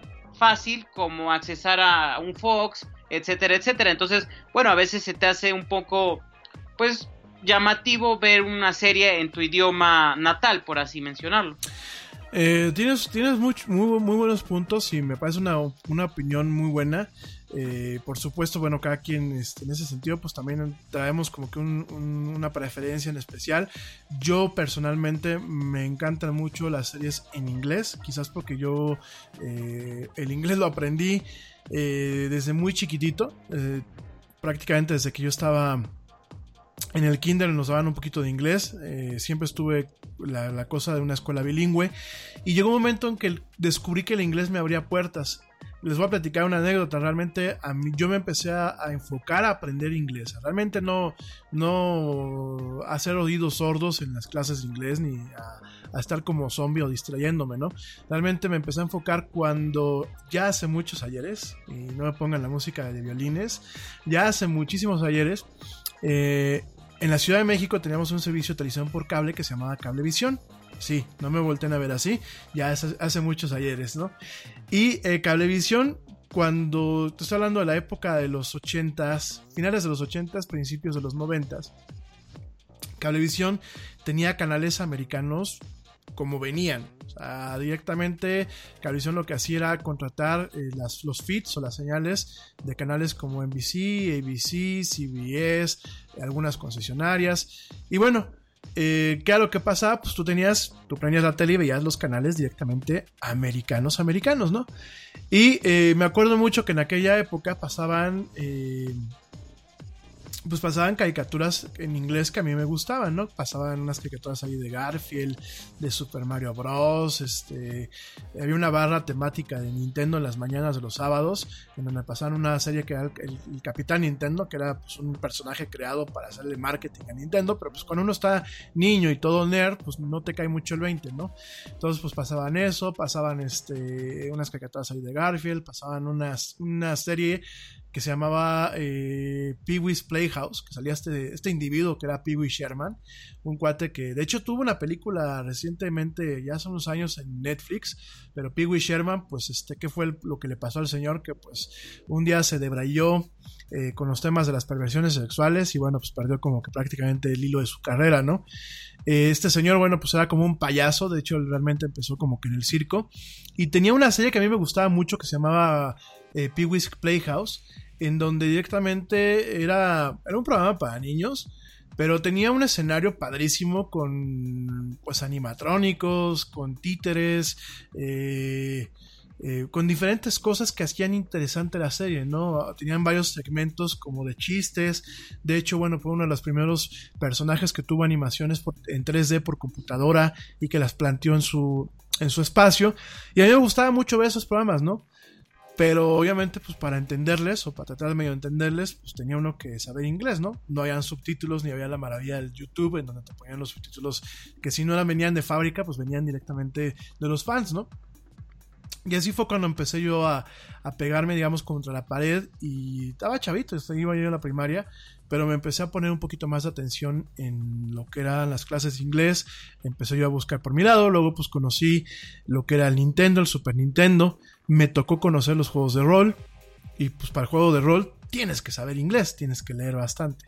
Entonces pues de ahí, de ahí le empecé a agarrar gusto al idioma y eh, conforme fue pasando el tiempo y empecé a, a echarme mis, mis volados en el tema no profesional, pero en el tema emprendedor. Eh, cuando iba en la secundaria me pegó mucho el tema de las tarjetas coleccionables. De hecho, yo a mí siempre me ha gustado mucho el básquetbol. Entonces coleccionaba mucho tarjetas de basquetbolistas. Coleccionaba también muchísimo eh, tarjetas de cómics, porque siempre he sido pues medio fan de los cómics. Eh, coleccionaba en general todo ese tipo de chácharas. Y pues yo dije, pues mi hobby era coleccionarlas, pues ¿por qué no también las vendo, no?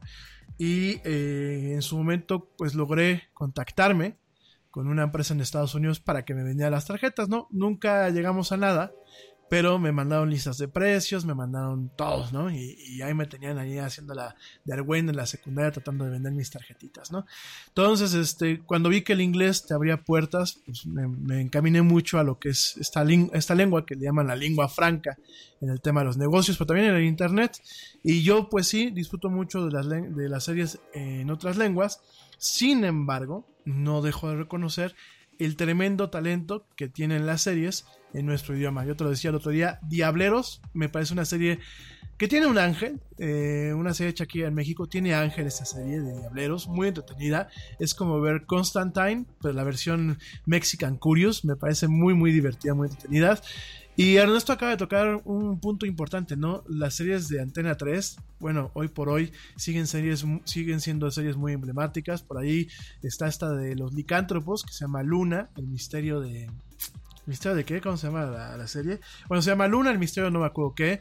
Obviamente ya no hablamos de... eh, la casa, la casa de la casa de papel, que bueno, pues ya va por su tercera temporada. Eh, yo les decía el otro día la de eh, Mapaches, ¿sí es Mapaches? No, este, Apaches, perdónenme, Apaches, me parece una serie espléndida, una serie eh, muy emblemática, eh, una serie que te pinta con los, te, pinta un tema muy real de lo que es un compañerismo y lo que son pues de alguna forma los amigos en un barrio. Yo se las voy a recomendar. También bastante la naturaleza humana. Vemos actores que mucho tiempo estuvieron en, en roles directamente eh, protagónicos, este, protagónicos de comedia, eh, en papeles dramáticos. Ya por aquí me dijo Ernesto, Lu- Luna, el misterio de Calanda.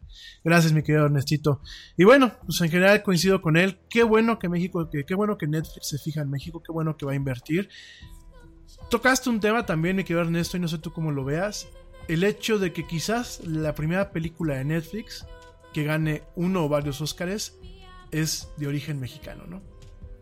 Sí, es, es- eso es digno de, de resaltar, por, por así mencionarlo, y que se haya distribuido, que, que al parecer al principio parecía que iba a ser una película, pues bueno, yo no soy crítico de cine ni nada, pero viéndolo desde el punto de vista como aficionado que soy, pues yo al verla pues dije, bueno, va a ser una película, bueno, como otra que, que, la, que la ves en Netflix, pero bueno, lo que resaltaba de esta película es que la iba a distribuir y que no se iba a pasar de cines convencionales como Cinépolis, Cinemex, todos estos cines que, que te ofrecen que vayas a la sala y veas las películas, sino que ahora iba a ser por Netflix y la ibas a poder ver y se iba a estrenar por ahí. Bueno, eso es lo que, lo que llama la atención, que va a ser la primera película que sea distribuida por esta, eh, por esta app, pues streaming. Y bueno, que ya ganó también un BAFTA, que, que muchos dicen que es lo que le antecede a un Oscar. Así que, bueno, eh, al parecer tiene las de ganar porque tampoco es que haya muchas películas que le puedan competir por lo ya resaltado y por lo ya ganado. Entonces, que bueno, que la que yo, yo tampoco puedo decir que vi, vi todas las películas porque no. La de está en, eh, Nacido una estrella o bueno, el título no sé cu- cuál sea el correcto.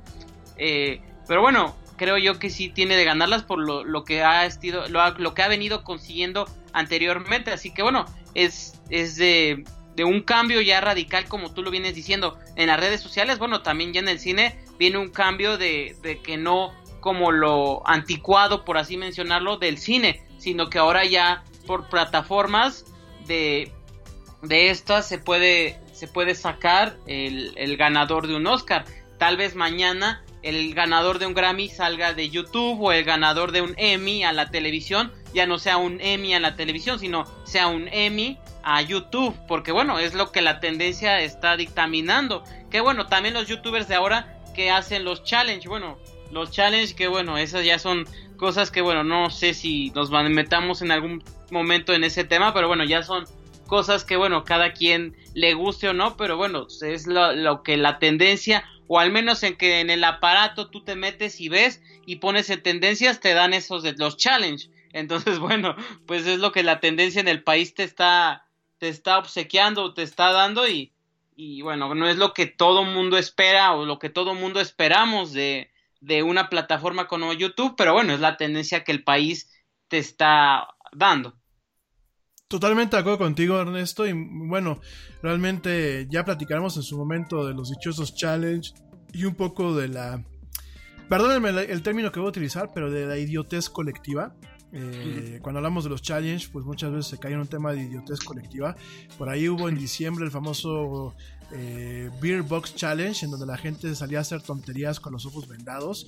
Eh. De hecho, por ahí tuvimos a los hermanos, a uno de los hermanos Paul este, haciendo tonterías con los ojos vendados, conduciendo un coche, realmente provocando un tema de accidentes. Ya platicaremos de ello en su momento, pero sí, retomando un poquito el tema, pues sí, se, sí es emblemático y en parte se ve depositada la confianza de Netflix en un mercado principal como lo puede ser México, como tú bien dijiste, Brasil, para poner sus oficinas logísticas y sus oficinas de producción para generar nuevos contenidos.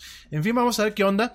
Y ya para terminar con este tema de Netflix, fíjate que muy probablemente el competidor de eh, Netflix, creado por Apple, estará eh, siendo anunciado y lanzado el próximo mes en un evento del 25 de marzo, ay, el día del cumpleaños del Yeti.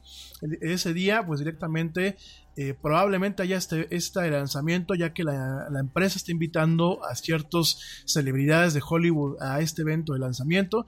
Eh, por ahí, bueno, pues están invitados Jennifer Aniston, Reese Witherspoon, Jennifer Garner y J.J. Abrams. Directamente, bueno, pues para presentar esta plataforma de streaming de video que directamente le va a hacer la competencia a Netflix, a Amazon y a eh, HBO y a los demás servicios, ¿no? Muy seguramente eh, esta plataforma principalmente podrá ser accedi- accedida a través de la aplicación de televisión que viene ya preinstalada en el iPhone, en el iPad, en el iPad Touch y en el Apple TV, pero muy probablemente también, como ya lo platicamos, vendrá también en algún momento disponible esta plataforma para dispositivos eh, de otras empresas para maximizar lo que es la audiencia, ¿no? Ya lo vimos a principios de este año en donde Samsung directamente anunció eh, pues una colaboración con Apple en sus televisiones inteligentes donde viene una tienda que es iTunes Movies and TV Shows directamente para eh, este año, en donde, bueno, muchas televisiones de eh, Samsung, estas televisiones inteligentes, traerán los servicios de Apple en esta tienda de distribución. Así que vamos a estar al tanto de este evento del 25 de marzo, en donde, pues, directamente Netflix, que ya Apple va a lanzar la competencia de Netflix al respecto. Y bueno, vámonos con el tema, el tema del día de hoy, el tema principal. Vamos a estar platicando de esto hoy y mañana, y probablemente también el lunes. Y eh, es el amor en los tiempos del Yeti. Cómo, cómo, cómo funcionan las relaciones interpersonales, las relaciones amorosas, afectivas, amistosas e inclusive personales en tiempos del día de hoy, en estos tiempos tan azarosos que estamos viviendo y en estos tiempos de modernidad o posmodernidad, como muchos sociólogos y investigadores lo han comentado, ¿no? Para esto quiero partir con un estudio, una serie de estudios que publicó The Competitive Intelligence Unit, esta entidad que, bueno, directamente eh, se encarga de, hacer investigaciones sociales y de mercado. Y con esto quiero abrir este tema, que como te lo repito, pues vamos a seguir platicando en las siguientes misiones, en donde, bueno, pues vemos el amor en los tiempos de la tele, como así lo denominan esta, eh, estos pequeños estudios que está haciendo The Competitive In- Intelligence Unit. Les voy a compartir directamente estas infografías y estos contenidos en nuestras redes sociales. Y bueno, directamente publica una infografía que me parece muy interesante que se llama El amor en los tiempos de las telecomunicaciones, en donde, bueno, pues de alguna forma pinta un poco el tema de la confianza y pinta también un poco el tema de eh, cómo han evolucionado algunas relaciones que se dan en redes sociales directamente a otros términos, ¿no? Quiero empezar comentándote que en base a este estudio nos dice eh, la CI CIU o de SAI- SAIU eh, nos dice que el 61.4% de las relaciones se han beneficiado por las redes sociales, el 36.5% ha tenido una relación con alguien que conoció en una red social y las apps más usadas para romancear o para ligar pues son el 58.2% el WhatsApp, 53.6% el Facebook, Instagram 41.8% y Messenger 26.6%. Por supuesto, hay preguntas que se escapan en estas investigaciones de mercado o investigaciones de eh, levantamiento de la opinión pública, pero eh, eh, hoy un poquito más tarde o mañana vamos a platicar de los efectos psicológicos que tienen muchas veces el tema de las redes sociales y el impacto en la salud psicológica de las relaciones, ¿no?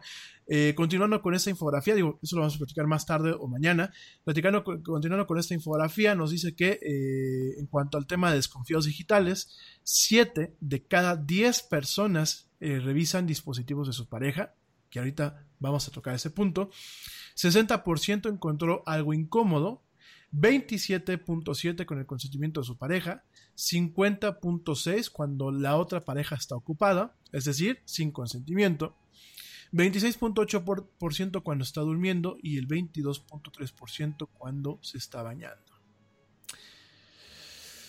Eh, gente, a mí me parece que esto es un problema.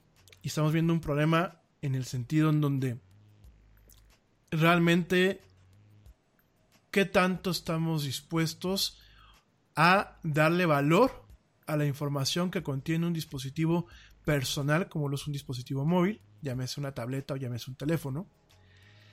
¿Qué tanto valor le podemos dar a los contenidos que están ahí, a las comunicaciones que están ahí? Sobre todo cuando no hay un contexto adecuado. Punto número uno. Punto número dos. ¿Qué tanta importancia dentro de una noción de confianza en un concepto de relación de pareja debe de tener un dispositivo móvil? ¿Hasta qué punto yo me puedo dar el lujo de agarrar y decir, te presto mi, teléfono, ve lo que hay adentro? ¿Hasta qué punto puede no ser conveniente? ¿Hasta qué punto puede ser conveniente, eh, eh, eh, ¿cómo se llama? Dejar esto, e- e- e- este tipo de dispositivos al alcance de nuestras parejas y sobre todo con qué madurez psicológica en torno a lo que es el concepto de pareja estamos dispuestos a afrontar lo que encontramos en estos teléfonos. Mi querido Ernesto, dato escabroso.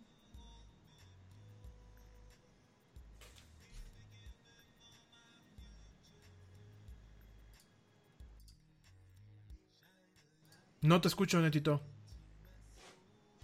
Sí, sí, Yeti, voy a dar mi dato. Mi dato es cabroso. Un estudio realizado por la consultora de Competitive Intelligence Unit, CIU, señaló que el 90% de los estudiantes con acceso a Internet que usa redes sociales para espiar a sus exparejas, mientras que el 7 de cada 10 visitó el perfil de un amigo para monitorear a su novia anterior. Pero todo, no todo queda en el pasado, pues quien tiene actualmente una relación esperan a que su pareja se dé una ducha para espiarlo. 8 de cada 10 personas admitieron haber espiado los mensajes de teléfono celular de su actual pareja. Híjole. Eh, de hecho, bueno, pues esto va vinculado, qué bueno que lo comentas, mi querido Netito, va vinculado a lo que viene en la siguiente parte esa infografía, en donde en base a este, estos comportamientos, el 58.2% han sentido celos por alguna publicación que vieron de su pareja, el 33.1% terminó a una relación por lo que vio en redes sociales. Fíjense nada más, 33.1%. 37.6% ocultan su situación sentimental actual. 13.2% ha sido infiel con alguien que conoció en redes sociales. Y 2 de cada 10 han creado cuentas falsas para espiar. Eh, estamos viendo, me queda muy claro, y no sé tú qué opinas, mi querido eh, Neto, estamos viendo un nuevo tipo de relaciones en donde vemos un factor disonante o discordante que directamente son lo que las redes sociales, ¿no? Vemos eh, cómo la influencia de las redes y de los dispositivos, porque hay que también recordar los dispositivos, de alguna forma está impactando la forma en la que interactuamos y tenemos la noción de las personas con las que nos relacionamos, ¿no? Yo por ahí me acuerdo mucho que con la gente que llegué a salir, con las niñas que llegué a salir, eh, aunque fuera esporádicamente, eh, estos últimos años, porque realmente, pues no ustedes, ustedes no están para saberlo ni yo para contárselos, el Yeti no ha tenido ninguna relación seria en, un buen rato. No voy a decir, no voy a decir números porque me deprimo y entonces todos nos deprimimos y nos vamos a empezar a cortar las venas con galletas marías o con pan bimbo. Pero eh, directamente eh, las últimas relaciones con las que yo en algún momento eh, pues salí o, tuve, tuve con quien salí todo el rollo, como que uno de los requisitos que ellas planteaban de una forma eh, muy sutil era, antes de cualquier cosa, es déjame te agrego, déjame te agrego al Facebook, ¿no? Y, y empezaba ahí un tema de, de pues medio de espionaje, ¿no? Había, había una muchacha que me acuerdo que me dice, este, es que me gusta todo lo que escribes, ¿no?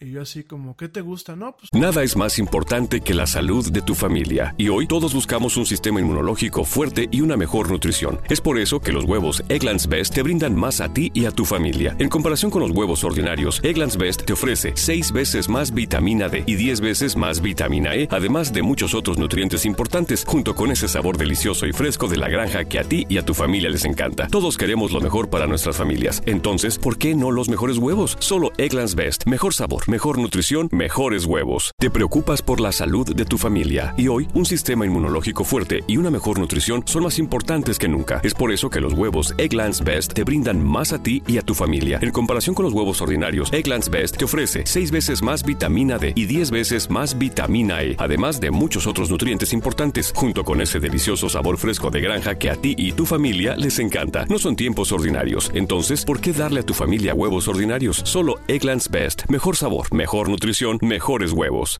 me gusta como cuando tú escribes de poesía, ¿no? Digo, a mí me, dan mis ondas así medio locas y me pongo a escribir. Pues ya ni siquiera me atrevo a decir poesía, cursilería y media. Y eso lo hacía ya hace mucho tiempo, ¿no? Y nunca sabía cuando me dice esta chava, pues es que me gustan estos versos que te, que te escribiste, ¿no? Puta, tenía como un año que no había escrito nada, ¿no? Y es así como que, ah, órale. Me dice, te stalkeé un poquito, ¿no? ¿Qué es stalkear? Para la gente que no sabe cuál es el término de stalkear, es acosar. Es eh, cuando alguien te stalkea en redes, es directamente alguien que te está acosando. Pero el acoso no es muchas veces de una forma presencial. No es de que te- tú te des cuenta de ese acoso. El acoso muchas veces viene cuando la gente pues entra a tu perfil y empieza a irse atrás en tu perfil, ¿no? Entonces, pues a mí cuando me dijo, hijo de, uno sí se termina, tenemos aquí un término en México, ¿no? Se termina uno friqueando, ¿no? En España dicen flipando. Y pues sí, como dicen en España, yo terminé flipando en Technicolor, es decir, flipando en colores. Pues cuando ves que una gente, pues empieza a rascarle a tu perfil, ¿no? De, esa forma, ¿no? Eso por un lado. Por otro lado, eh, se vuelve a veces en ocasiones un tema incómodo. ¿Por qué? Hay, a mí también me ha tocado, hay personas que no puedes comentar tú algo cuando ya están metiendo la cuchara. Y muchas, eh, meter la cuchara no es un tanto por quiero interactuar con esa persona, porque, a ver, si yo hago algo público en mis redes sociales, pues me queda claro que es para que la gente lo comente, si no, pues para eso mejor me guardo yo la idea, ¿no? O tengo un programa de radio como este, ¿no? No, no es cierto, ¿eh? No, a ver, en buen plan. Este, pues si no quisiera uno que la gente no interactuara con uno, no, o no se genera un debate en ocasiones, pues mejor no, no comentas nada, ¿no? Aquí el tema es que hay ciertas muchachas que en ocasiones saben que es lo peor. Ni siquiera quieren eh, algo más serio con uno, pero ahí están.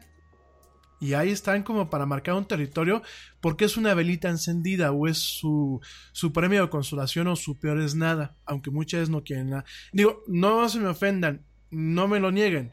Yo sé que muchas de ustedes y también muchos de nosotros, también tenemos que reconocer la parte masculina, pero principalmente entre ustedes, y esto es un tema ya un poco medio estadístico, ¿qué hacen? Está el muchacho que a lo mejor no les gusta, pero pues dicen, ay, pues por si las moscas, o por lo menos es el que me invita a cenar. Y digo, antes de que ahorita mi mamá se irrite y las amigas se irriten, no quiero que eso se saque de contexto. Pero a ver, a veces es muy molesto que lo agarren a uno de merendero o de chofer.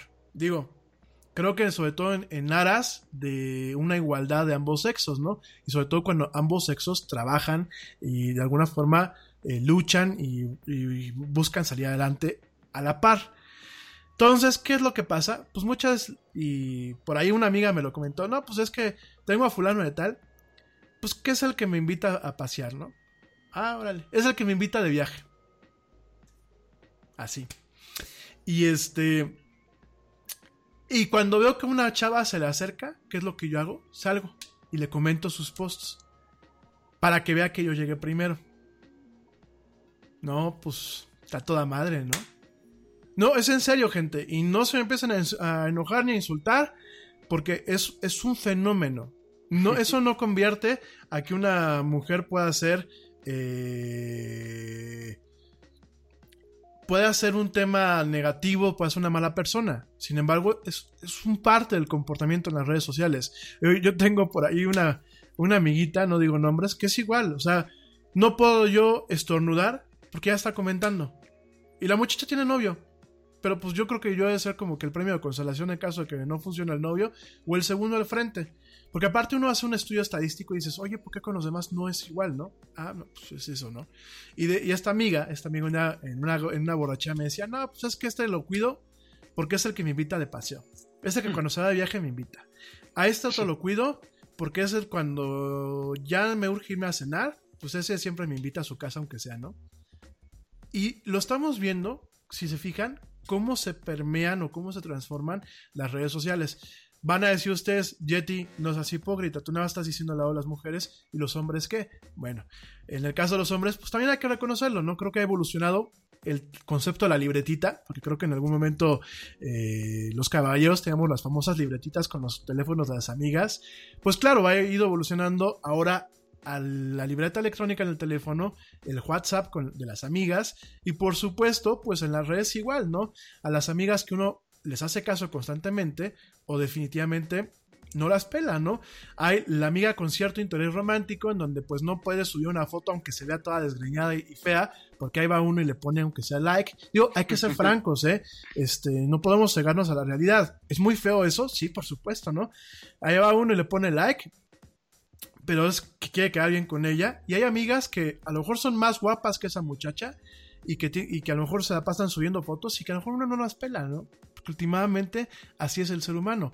Pero estamos viendo una transformación de las redes sociales en donde ya vemos que ya no solamente es una red para mantenerse informado, entre comillas, ya no es una red solamente para mantenerse eh, comunicado con, con los intereses personales que uno pueda tener, sino ya se utilizan como una plataforma para desarrollar un tema de un ligue, en el caso de eh, un tema amoroso, o inclusive un tema de refuerzo de la imagen de uno mismo en base a eh, las- eh, en base a la popularidad que uno pueda tener dentro de sus propias redes, ¿no?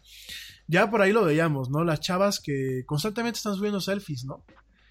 Y es como un, perdónenme que lo diga, digo, en el caso de los caballeros, también hay una, hay un, hay un, hay un grupo de, de caballeros que hacen lo mismo. Sobre todo por ahí me ha tocado ver en Instagram que bueno, suben la clásica foto del chavo mamey, ¿no? Eh, como decimos aquí en México, el chavo mamey, que es, sale el chavo, obviamente sin la playera y con una pesa en la mano, ¿no? Y así de, oh, estoy haciendo mucho ejercicio. Ots, no, o sea, y claro, al igual que una chava guapa en bikini, pues obviamente es, un, chavo, un chavo guapo, pues con ese tipo de tomas, pues tienen millones de seguidores, ¿no? Tanto del lado femenino como, obviamente, quiero pensar del lado masculino, porque pues para todo hay gustos, ¿no?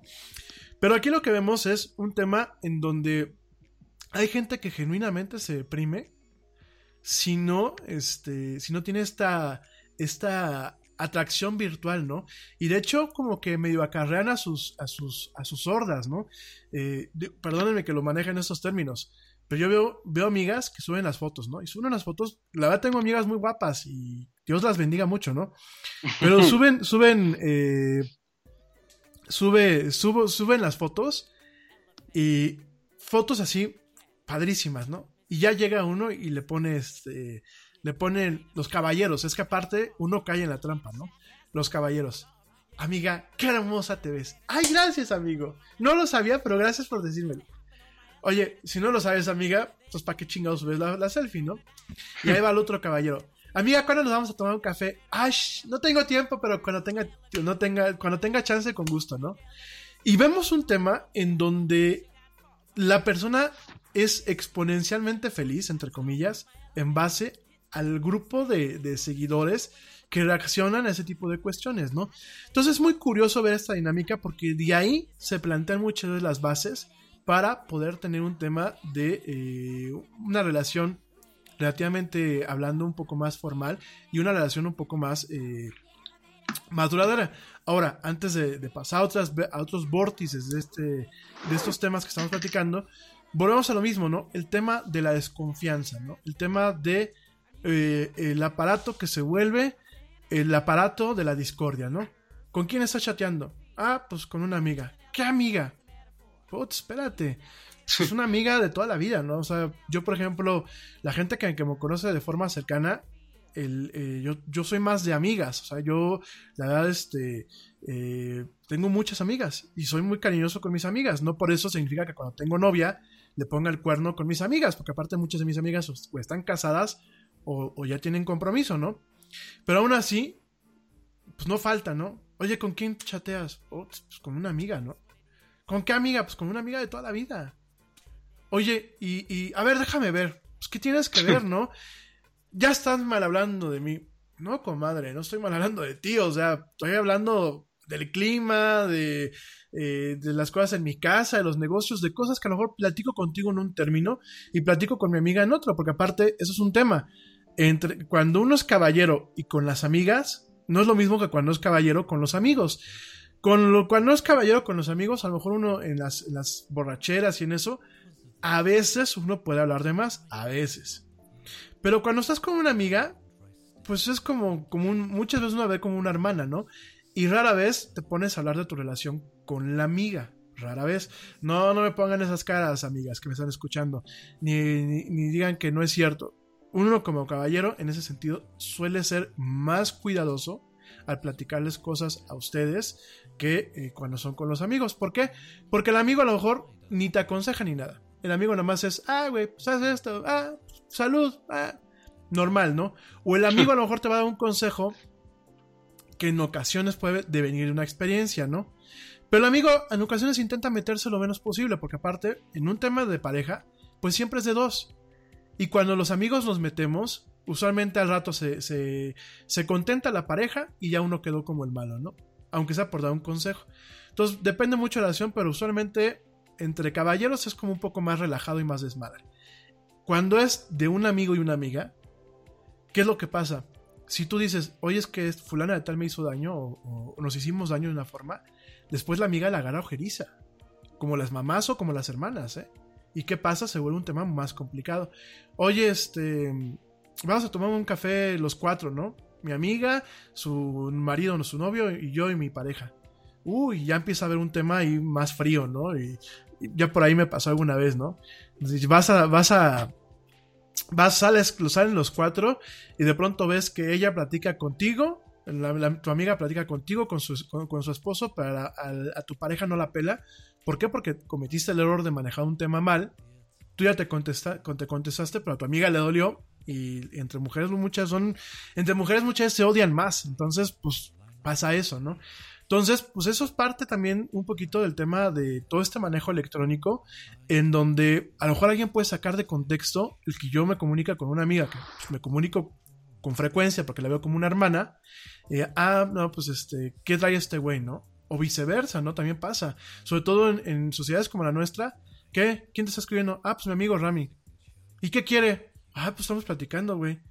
Pues no platiques con eso, ¿no? Por ahí me pasó, hace algunos ayeres, antes de que deje que aquí Ernesto nos comente algo, una amiga que se casó, ¿no? Y cuando, cuando me fueron a dar la, la, la invitación para la boda, sutilmente, debo reconocer que con, mucha, con mucho tacto y delicadeza, su actual marido, este, como que nos dejó claro, ¿no? Dice, no, es que los amigos no duran para toda la vida, ¿eh? y más cuando ya se casan, pues ya la, la mujer ya tiene que tomar un rol de, de, de, esposa y pues ya el tema de que tenga amigos hombres ya es más difícil, ¿no? Y yo me acuerdo que nada más me quedé pues, parpadeando, ¿no? ¿no? Pues, como que me leyó sutilmente la cartilla, ¿no? Entonces, eh, no, Digo, digo en México porque en otros países es como, ah, pues tiene el güey, la, la, amiga tiene a su amigo que es de toda la vida y a lo mejor este chavo ya tiene, va por la tercera o cuarta novia, está casado, cualquier cosa, pues no pasa nada, ¿no? Últimamente creo que es un tema de confianza. Pero aquí en México sí me he dado cuenta que como que es un poquito más eh, la fundamentación de las relaciones en base a un eh, concepto de las relaciones eh, que emana de un protomatriarcado y de un protoma protomachismo, que ya en algún momento platicaremos esas cuestiones, pues a lo mejor es como que no es, es imposible que alguien, una muchacha tenga un amigo sin que ese amigo tenga otro tipo de intenciones. Por supuesto, ¿no? Pues yo, mi amiga era amiga de toda la vida y jamás me gustó mi amiga, o sea, me gustó para amiga, jamás me gustó para otro tipo de cosas, ¿no? Y este, y que se caiga en esto, ¿no? O sea, ahora imagínense, digo, yo estoy hablando hace prácticamente um, más de 10 años, ¿no? Ahora imagínate con ese tema de, de, los teléfonos y con todo ese tema de las redes sociales y con... A ver, déjame ver qué te estás, con quién te estás escribiendo y... A ver, agrégame a, a Facebook, ¿no? Y, y, esa, ¿Y esa por qué te puso like en tu foto, eh? Puta, güey, porque pues es mi amiga de toda la vida. Pues sí, pero ya sabe que tienes, ya sabe que tienes novia. ¿Para qué te pone like en la foto donde tú sales en traje de baño? Ay, güey. Perdón, ¿no? Y vemos ese tipo de cuestiones, entonces sí creo que estamos viendo una afectación en donde la confianza muchas veces depende de velos, velos transparentes, eh, de cuestiones que se arman muchas veces con palillos y de cuestiones que solamente recaen en ocasiones eh, con el tema de los teléfonos eh, o con los dispositivos móviles y las redes sociales, ¿no? Hay gente que dice, oye amor, ¿por qué no, no pones fotos mías y tuyas en, en las redes sociales? Pues porque no me hace falta que los demás sepan que yo te amo. Con que tú sepas que yo te amo, con eso basta y sobra, ¿no? Pero hay gente que se trauma. Oye, es que no nos pusimos que estás en una relación conmigo. No tiene caso. ¿Para qué? Acuérdense que la envidia hoy en día es muy cabrona también, ¿no? Ah, no. Eh, me ha tocado tener conocidos que han llegado al punto del divorcio porque es que yo no sé qué pasa, pero es que él no nunca me ha querido agregar a sus redes sociales. Ay, amiga, pues si no te quiero agregar a sus redes sociales es por algo, ¿no? Para mantener la relación fuera del, del espectro público. La relación es de dos, no es de 20. Ay, sí, pero me siento. Pues te sientas del asiento, amiga, pero pues no son las cosas así, ¿no? Y se queda un... Seguramente no me quiere agregar porque me pone el cuerno. Y el güey se la pasa subiendo memes. O sea, amigos en común. Dile a tu amigo que por qué no me quiere agregar. Ay, seguramente porque siempre está con sus amiguitas y, y tú ahí también fomentando el tema de las viejas. No, güey, tu güey solamente se la pasa subiendo memes y chistes. O sea, X, ¿no? Pero bueno. Enesito, platícame. Gracias, rápidamente. Entrando en el tema de lo que venías comentando, el sitio Parship, que se le, se le deletrea P-A-R-S-H-I-P, con más de 10 millones de miembros en Europa y México, te ofrece un test científico que identifica los rasgos relevantes para una relación, como el carácter, hábitos e intereses. Bueno, audiencia del Yeti, ya escuchó, Parship le ofrece un test científico para que no pierda el tiempo y vaya directo al grano para su nueva pareja sentimental. Oh, pues está, cañón, fíjate que al respecto, mi querido Ernesto, en, uno de los estudios que de los que vamos a estar platicando hoy y mañana de eh, el Competitive Intelligence Unit, dentro de todo este estudio de el amor en tiempos de las telecom y Eros, Eros versus eh, Cupido en la red, nos topamos con que eh, los atributos más buscados en las apps de ligue, que te voy a decir cuáles son las principales apps de ligue, de acuerdo a los usuarios, es el 28.9% busca que uno de los principales atributos sea el que esté guapo o el que esté guapa.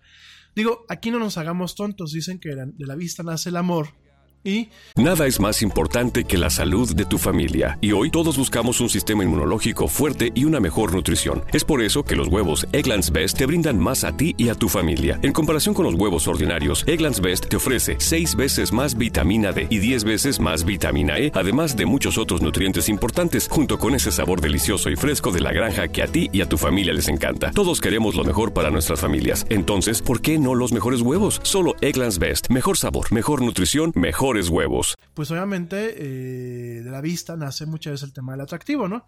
En ese sentido, el 28.9% buscan que sea guapo o guapa, el 27.5% buscan que hayan intereses en común, el 19.9% buscan que sean solteros o solteras. Fíjense, fíjense gente, esta cifra me da mucha risa. Porque, eh, pues yo de entrada, antes de siquiera fijar mis ojos en alguien, en general, pues yo siempre checo que esté, que esté disponible, ¿no? Porque, digo, me voy a echar un guayabazo, ¿eh? Y si me lo echo así súper guayabazo, o como dice mi papá, si ha sabido que me hago pipí fuera de la basílica, ni, ni los choninos me pone. Este, a ver, yo sé que, pues yo con las, con, con mi conjunto de talentos y habilidades, pues yo no dudaría que a lo mejor pudiese convencer a alguien que dejara a su pareja. No me queda duda, ¿no? Pero no tiene caso, gente. No, está, no, es, no es padre. O sea, no está, no está padre eso. ¿Saben? O sea, eh, no es padre ni que lo engañen a uno, ni engañar a otras personas. O sea, definitivamente creo que si ya no nos gusta a alguien, o si ya no queremos estar con alguien, pues creo que hay que tener los pantalones bien fajados y decirle, mi reina, ya no, hasta aquí llegamos. O sabes qué, pues ya me siento que me gustan otro tipo de cosas. Ahí muere. Me llama mucho la atención que el 20% prácticamente de los usuarios, en base a ese estudio, digan que su tercera prioridad en cuanto a preferencia sea ser que sean solteros o solteras. Es decir, está claro que hay una gran cantidad de usuarios que utilizan estas plataformas, pues también para para jugar fuera de lo que es el conjunto de las parejas, ¿no? Creo que, digo, yo creo que la naturaleza humana, y de hecho mañana lo platicaremos, por ahí hay varios estudios que apuntan, o por lo menos intentan esclarecer el tema de los conceptos definidos de una relación que son la monogamia y la poligamia en los seres humanos. De hecho, hay varios psicólogos que apuntan a que el estado de la, de la monogamia en el ser humano es un estado innatural y que de hecho, pues el ser humano tiende a caer en la poligamia. Ojo, no estoy diciendo que esto sea la verdad de Herodes o la verdad de, de Dios y que ya este, todo el mundo tengamos que dedicarnos al desmadre. Ojo, ni quiero que me vayan a, a, a tronar el programa ahorita por decir cosas que van en contra de la familia, porque también yo sé que hay gente que tiene muy sensible sus conjuntos éticos y de creencias, muy respetables. Pero de alguna forma, fíjense nada más cómo las, las aplicaciones y los dispositivos pues están haciendo un empowerment a manifestar conductas que obviamente pues tienden un poco más hacia la poligamia que hacia la monogamia, ¿no? Y en vez de yo decir, bueno, pues antes de checar si están guapas las, las chavas o los, bueno, en el caso de, de las muchachas, antes de checar si están guapos los chavos, ah, no. Parte del protocolo es, eh, eh, pues el tema de buscar el tema de la soltería y eh, directamente, pues es algo que pasa en un tercer plano. En un tercer plano, el 19.9% de los usuarios buscan que estén solteros. Es decir, hay gente a la que le vale el cacahuate si la persona con la que va a ligar está soltero o no está soltero, ¿no? 14.8% que va vinculado a lo que sea guapo, es un buen físico. 4.8% buen trabajo. 1.6% buen salario. Y 2.5% otros. Aquí me llama la atención que aparezca en el estudio. No sé si es por un tema de que haya un sesgo en el diseño de la investigación. Ya lo hemos platicado en otras ocasiones. Cuando uno, fíjense que existe algo que es un prejuicio. Un prejuicio metodológico cuando uno o cuando una serie de personas se sientan a hacer el diseño de una investigación de la opinión pública o una investigación de mercado. Hay un prejuicio. Y por más que uno quiera escapar, uno no deja de ser humano y el momento que uno diseña la investigación y, por ejemplo, formula las preguntas, en ocasiones dejamos ver ese prejuicio. No sé si estos dos últimos resultados de buen trabajo y buen salario recaigan en un prejuicio de, de, quienes diseñaron la investigación o realmente sean una muestra de una preocupación que ya estamos teniendo a lo mejor los usuarios al momento de buscar pareja. Por un lado, yo podría caerme en mi onda idealística de cuando el Yeti era pequeñito, y era un baby Yeti y soñaba con, con el amor así de, pues este, yo soy el príncipe azul y yo busco a la cenicienta y cosas que en ocasiones malamente nos inculcan las sociedades modernas. No porque sean malas en esencia, sino porque son poco realistas y porque en ocasiones hacen que uno se centre en idealizar a una persona cuando una persona no se debe de, de, de idealizar. Creo que una persona se debe de aceptar como es. Estar uno consciente que hay un margen de cuestiones que a uno le permiten amar o crear a una persona y dentro de ese margen pues tener un, una, un parámetro de cuánto estoy dispuesto a aguantar los defectos de esta persona y viceversa y cuánto estoy dispuesto yo a cambiar ciertos defectos míos o ciertos hábitos míos por esa persona. Y mucho este tema del bombardeo Disney, del bombardeo eh, de, las, de la cultura en general, de la, de la, cultura popular, las películas, las chick flicks, las series de, de la televisión, muchas veces nos orillan a idealizar la noción de una persona y por eso se acaban las relaciones, ¿eh? O a creer que porque va a andar conmigo va a cambiar o yo lo voy a hacer cambiar cuando las cosas no, las personas no cambiamos por nada más porque sí. Entonces, me llama mucha atención que dentro de todo este contexto tengamos el tema del buen trabajo y el buen salario, ¿no? ¿Qué representa? Eh, más hay una noción idealista, representa que se busca tener una, un, una igualdad de condiciones, porque hablar del 4.8% y del 1.6% ya son porcentajes amplios, ya son porcentajes que de alguna forma nos dan un panorama en donde hay un cierto grupo de personas que está buscando una estabilidad económica en la otra persona. Y no en un tema de que la otra persona te mantenga. Que bueno, eh, puede pasar, ¿no? Pero vamos a ser optimistas. Vamos a ser optimistas y vamos a dejar el privilegio de la duda. Que tú estés buscando a alguien con quien tú puedas arrancar un proyecto de pareja y de familia en donde a lo mejor no tengas una preocupación el tema del dinero. En el sentido de que, bueno, pues tú trabajas, te va bien a ti, él trabaja, le va bien a él o a ella, y a lo mejor no haya de qué preocuparse más que por administrar de forma correcta ese capital, eh, dividir o marcar las responsabilidades eh, de cada quien en, en una casa o en un proyecto de familia y de alguna forma construir un patrimonio utilizando ese capital. Quiero pensar que la gente más sensible y más coherente que vive al día de hoy, pues quiero pensar que a lo mejor esas dos variantes, esos dos porcentajes que estamos viendo, pues busquen esa, esa cuestión, ¿no? Por supuesto habrá quien busque pues un buen trabajo y un buen salario, pues para que lo mantengan o la mantengan, porque de, ambos lados hay, ¿eh? No solamente del lado de las damas.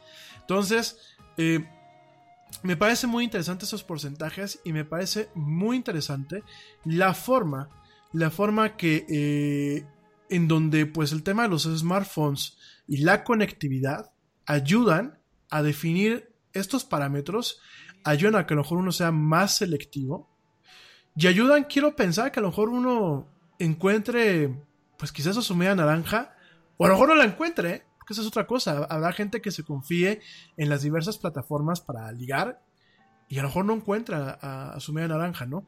No sé, creo que son cifras que vamos a estar platicando eh, también mañana, sobre todo porque ya traemos un poquito el tiempo encima. Pero bueno, son cifras que son interesantes al momento de definir qué busca un usuario de las plataformas de, de ligue para tomar sus decisiones en este orden, ¿no? Principalmente, número uno, que esté guapa o guapo la, o guapo la persona. Número dos, intereses en común. Número tres, que sea soltero o soltera. Número cuatro, buen físico. Número cinco, buen trabajo. Número seis, buen salario. Y número siete, otro tipo de cuestiones. En fin, rápidamente, nada más ya para irnos despidiendo, te comento que las principales apps de ligue son el 86.3% Tinder, que ya platicaremos de ella mañana, 25% Bumble, 12.3% Happen, 11.2% Grinder, que Grinder es para gays y lesbianas, 10.1% Badu y el 2.0% Target. Entonces, bueno, vamos a estar platicando de esto y más mañana, de estas, apps. Vamos a estar haciendo un análisis y sobre todo, también vamos a platicar un poquito más acerca del tema de las relaciones contemporáneas que ya en sí en ocasiones pueden ser bastante débiles o bastante forzadas por la presión social, que la presión social se amplifica cuando tenemos una influencia en las relaciones social, de las redes sociales, en donde todo vemos perfecto y en donde en ocasiones nos dejamos engañar cuando vemos y pensamos que todo el mundo tiene pareja cuando no es así, o cuando todo el mundo es feliz con su pareja cuando no es así. Ya tenemos una presión social, sobre todo en países como México, en donde en ocasiones se nos orilla a tener una pareja y en ocasiones se nos orilla a tener inclusive un tema de familia, de tener hijos, en un, en un entorno que en ocasiones va de relaciones sociales encaminadas a un tema profesional o a un tema encaminado a una pertenencia a un grupo social. Ya tenemos esta presión, vamos a platicar de este tipo de relaciones, vamos a, platicar, bueno, pues de cómo eh, la, ampli la, amplificación de las redes sociales pues ocasiona que estas relaciones duren menos de lo que a lo mejor tenían que durar o de lo que usualmente duraban en el pasado. Y bueno, vamos a estar platicando también de cómo estas redes eh, de ligue funcionan, cuál en teoría es una de las mejores, algunos fenómenos como el sexting, el ghosting, diferentes cuestiones que tenemos en este tipo de, de, temas y por supuesto cómo las nuevas tecnologías como la inteligencia artificial y la telepresencia pueden llegar a afectar la forma en la que nos relacionamos. En fin, mi querido Ernesto, comentarios. Sí, Yeti, rápidamente. El actor y director de cine Diego Luna confesó que ha visto tres veces Roma de Alfonso Cuarón, aunque la película ha tenido muy poco impacto en su opinión sobre el país. Eh, también comentó el actor y también director que no necesita ver Roma para darse cuenta del clasismo y racismo con el que se vive en su país, dijo este miércoles el actor para Forbes, Diego Luna. No, pues que aguante, porque yo nada más eh, la vi una vez y me costó mucho trabajo verla, verla despierto, pero bueno, es que pues lo que son Gael García y Diego Luna se las dan aquí de muy intelectuales y muy, muy aquí un tema... Eh, no, no voy a hablar mal de ellos, sobre todo porque, bueno, hay que reconocer que han tenido éxito en el extranjero y creo que entre paisanos no nos podemos tirar mierda, pero, a mi muy humilde opinión, me parece que están sobrevalorados y me parece que viven más del mame y de las apariencias que realmente del talento que ellos puedan tener. Pero en fin, eh, algo más, mi querido Ernesto, me decías del Día Internacional de la Radio. Sí, hoy se celebra el Día Internacional de la Radio. Muchas felicidades a todo el que lo conforma, incluyendo obviamente la era del Yeti, el Yeti y su servidor. Muchas felicidades y saludos a todos y los estoy escuchando y mirando. Y bueno, ya como lo bien decía, recibimos feedback y muchas gracias por, por permitirme estar en este espacio nuevamente. Buenas noches y hasta la próxima. Hasta el próximo lunes, mi querido Ernesto, porque el lunes regresas con el tema de los deportes, ¿eh? No se te olvide. Por bueno, mi gente, pues nosotros ya nos vamos, ya nos vamos para dejarlos que disfruten este miércoles, se preparen para el día de mañana. No gasten mucho dinero, recuerden que no es, eh, las cuestiones no están en el dar, sino en el sentir. Realmente, eh, el tema del Día del Amor y la Amistad, como lo vamos a ver mañana, pues es un tema netamente mercadológico. Y bueno, ya también platicaremos de quién es San Valentín. Y eh, sobre todo, bueno, pues eh, intentemos romper con ciertos malos vicios que estamos ocasionando. Amigos, no es saludable ver el teléfono de la pareja o de la otra persona, no porque haya nada que ocultar. Me parece que es un tema de confianza y me parece que es un tema en donde muchas veces eh, se pueden sacar cosas totalmente inocuas e inocentes de contexto y ocasionar problemas más graves. Entonces yo creo que hay que tener mucho cuidado con eso. Mañana vamos a estar platicando los pros y los contras de pues, dejarle el acceso libre a un dispositivo móvil y a unas cuentas a, eh, a, la otra persona.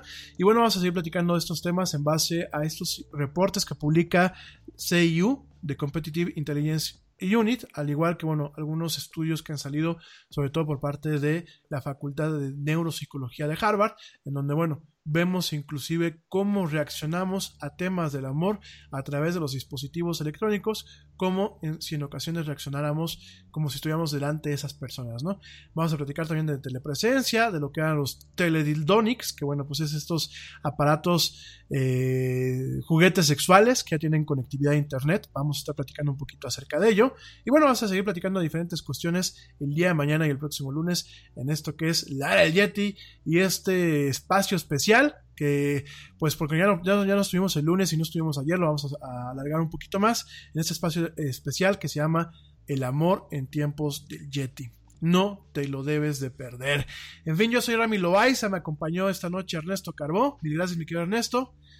Nos escuchamos mañana, mañana en punto a las 7 pm, hora central de México, en una emisión más en vivo de esto que es la era del Yeti. Cuídense bien, pórtense mal, Pasen un excelente miércoles a la gente que me está escuchando en vivo. Pasen un excelente día a la gente que nos está escuchando en diferido a través de las diferentes plataformas de podcast. Y tengan un día cargado de mucha buena vibra, de muchos éxitos y muchas dichas. Yo me despido, nos escuchamos mañana. Y como dice el tío Yeti, vámonos. ¿Por qué? Pues porque ya nos vieron. Nos escuchamos el día de mañana. Saludos a mi primo Edgarín, que por aquí lo estoy viendo. Extra, extra, el Yeti tenía novias. Pues sí, sí tenía novias. Tenía primo. Te mando un fuerte abrazo. Nos escuchamos mañana.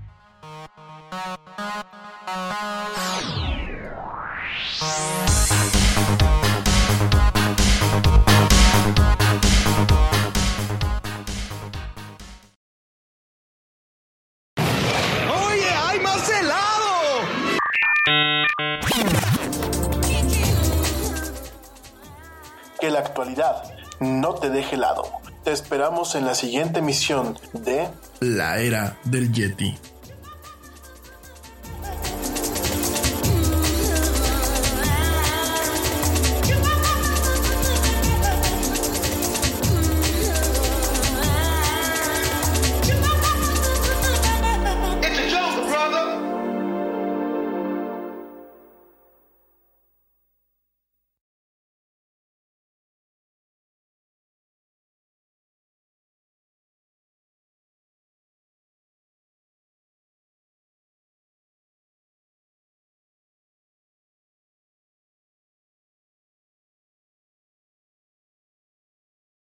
Nada es más importante que la salud de tu familia, y hoy todos buscamos un sistema inmunológico fuerte y una mejor nutrición. Es por eso que los huevos Egglands Best te brindan más a ti y a tu familia. En comparación con los huevos ordinarios, Egglands Best te ofrece 6 veces más vitamina D y 10 veces más vitamina E, además de muchos otros nutrientes importantes, junto con ese sabor delicioso y fresco de la granja que a ti y a tu familia les encanta. Todos queremos lo mejor para nuestras familias. Entonces, ¿por qué no los mejores huevos? Solo Egglands Best. Mejor sabor, mejor nutrición, mejores huevos. Nada es más importante que la salud de tu familia. Y hoy todos buscamos un sistema inmunológico fuerte y una mejor nutrición. Es por eso que los huevos Egglands Best te brindan más a ti y a tu familia. En comparación con los huevos ordinarios, Egglands Best te ofrece 6 veces más vitamina D y 10 veces más vitamina E, además de muchos otros nutrientes importantes, junto con ese sabor delicioso y fresco de la granja que a ti y a tu familia les encanta. Todos queremos lo mejor para nuestras familias. Entonces, ¿por qué no los mejores huevos? Solo Egglands Best. Mejor sabor, mejor nutrición, mejores huevos.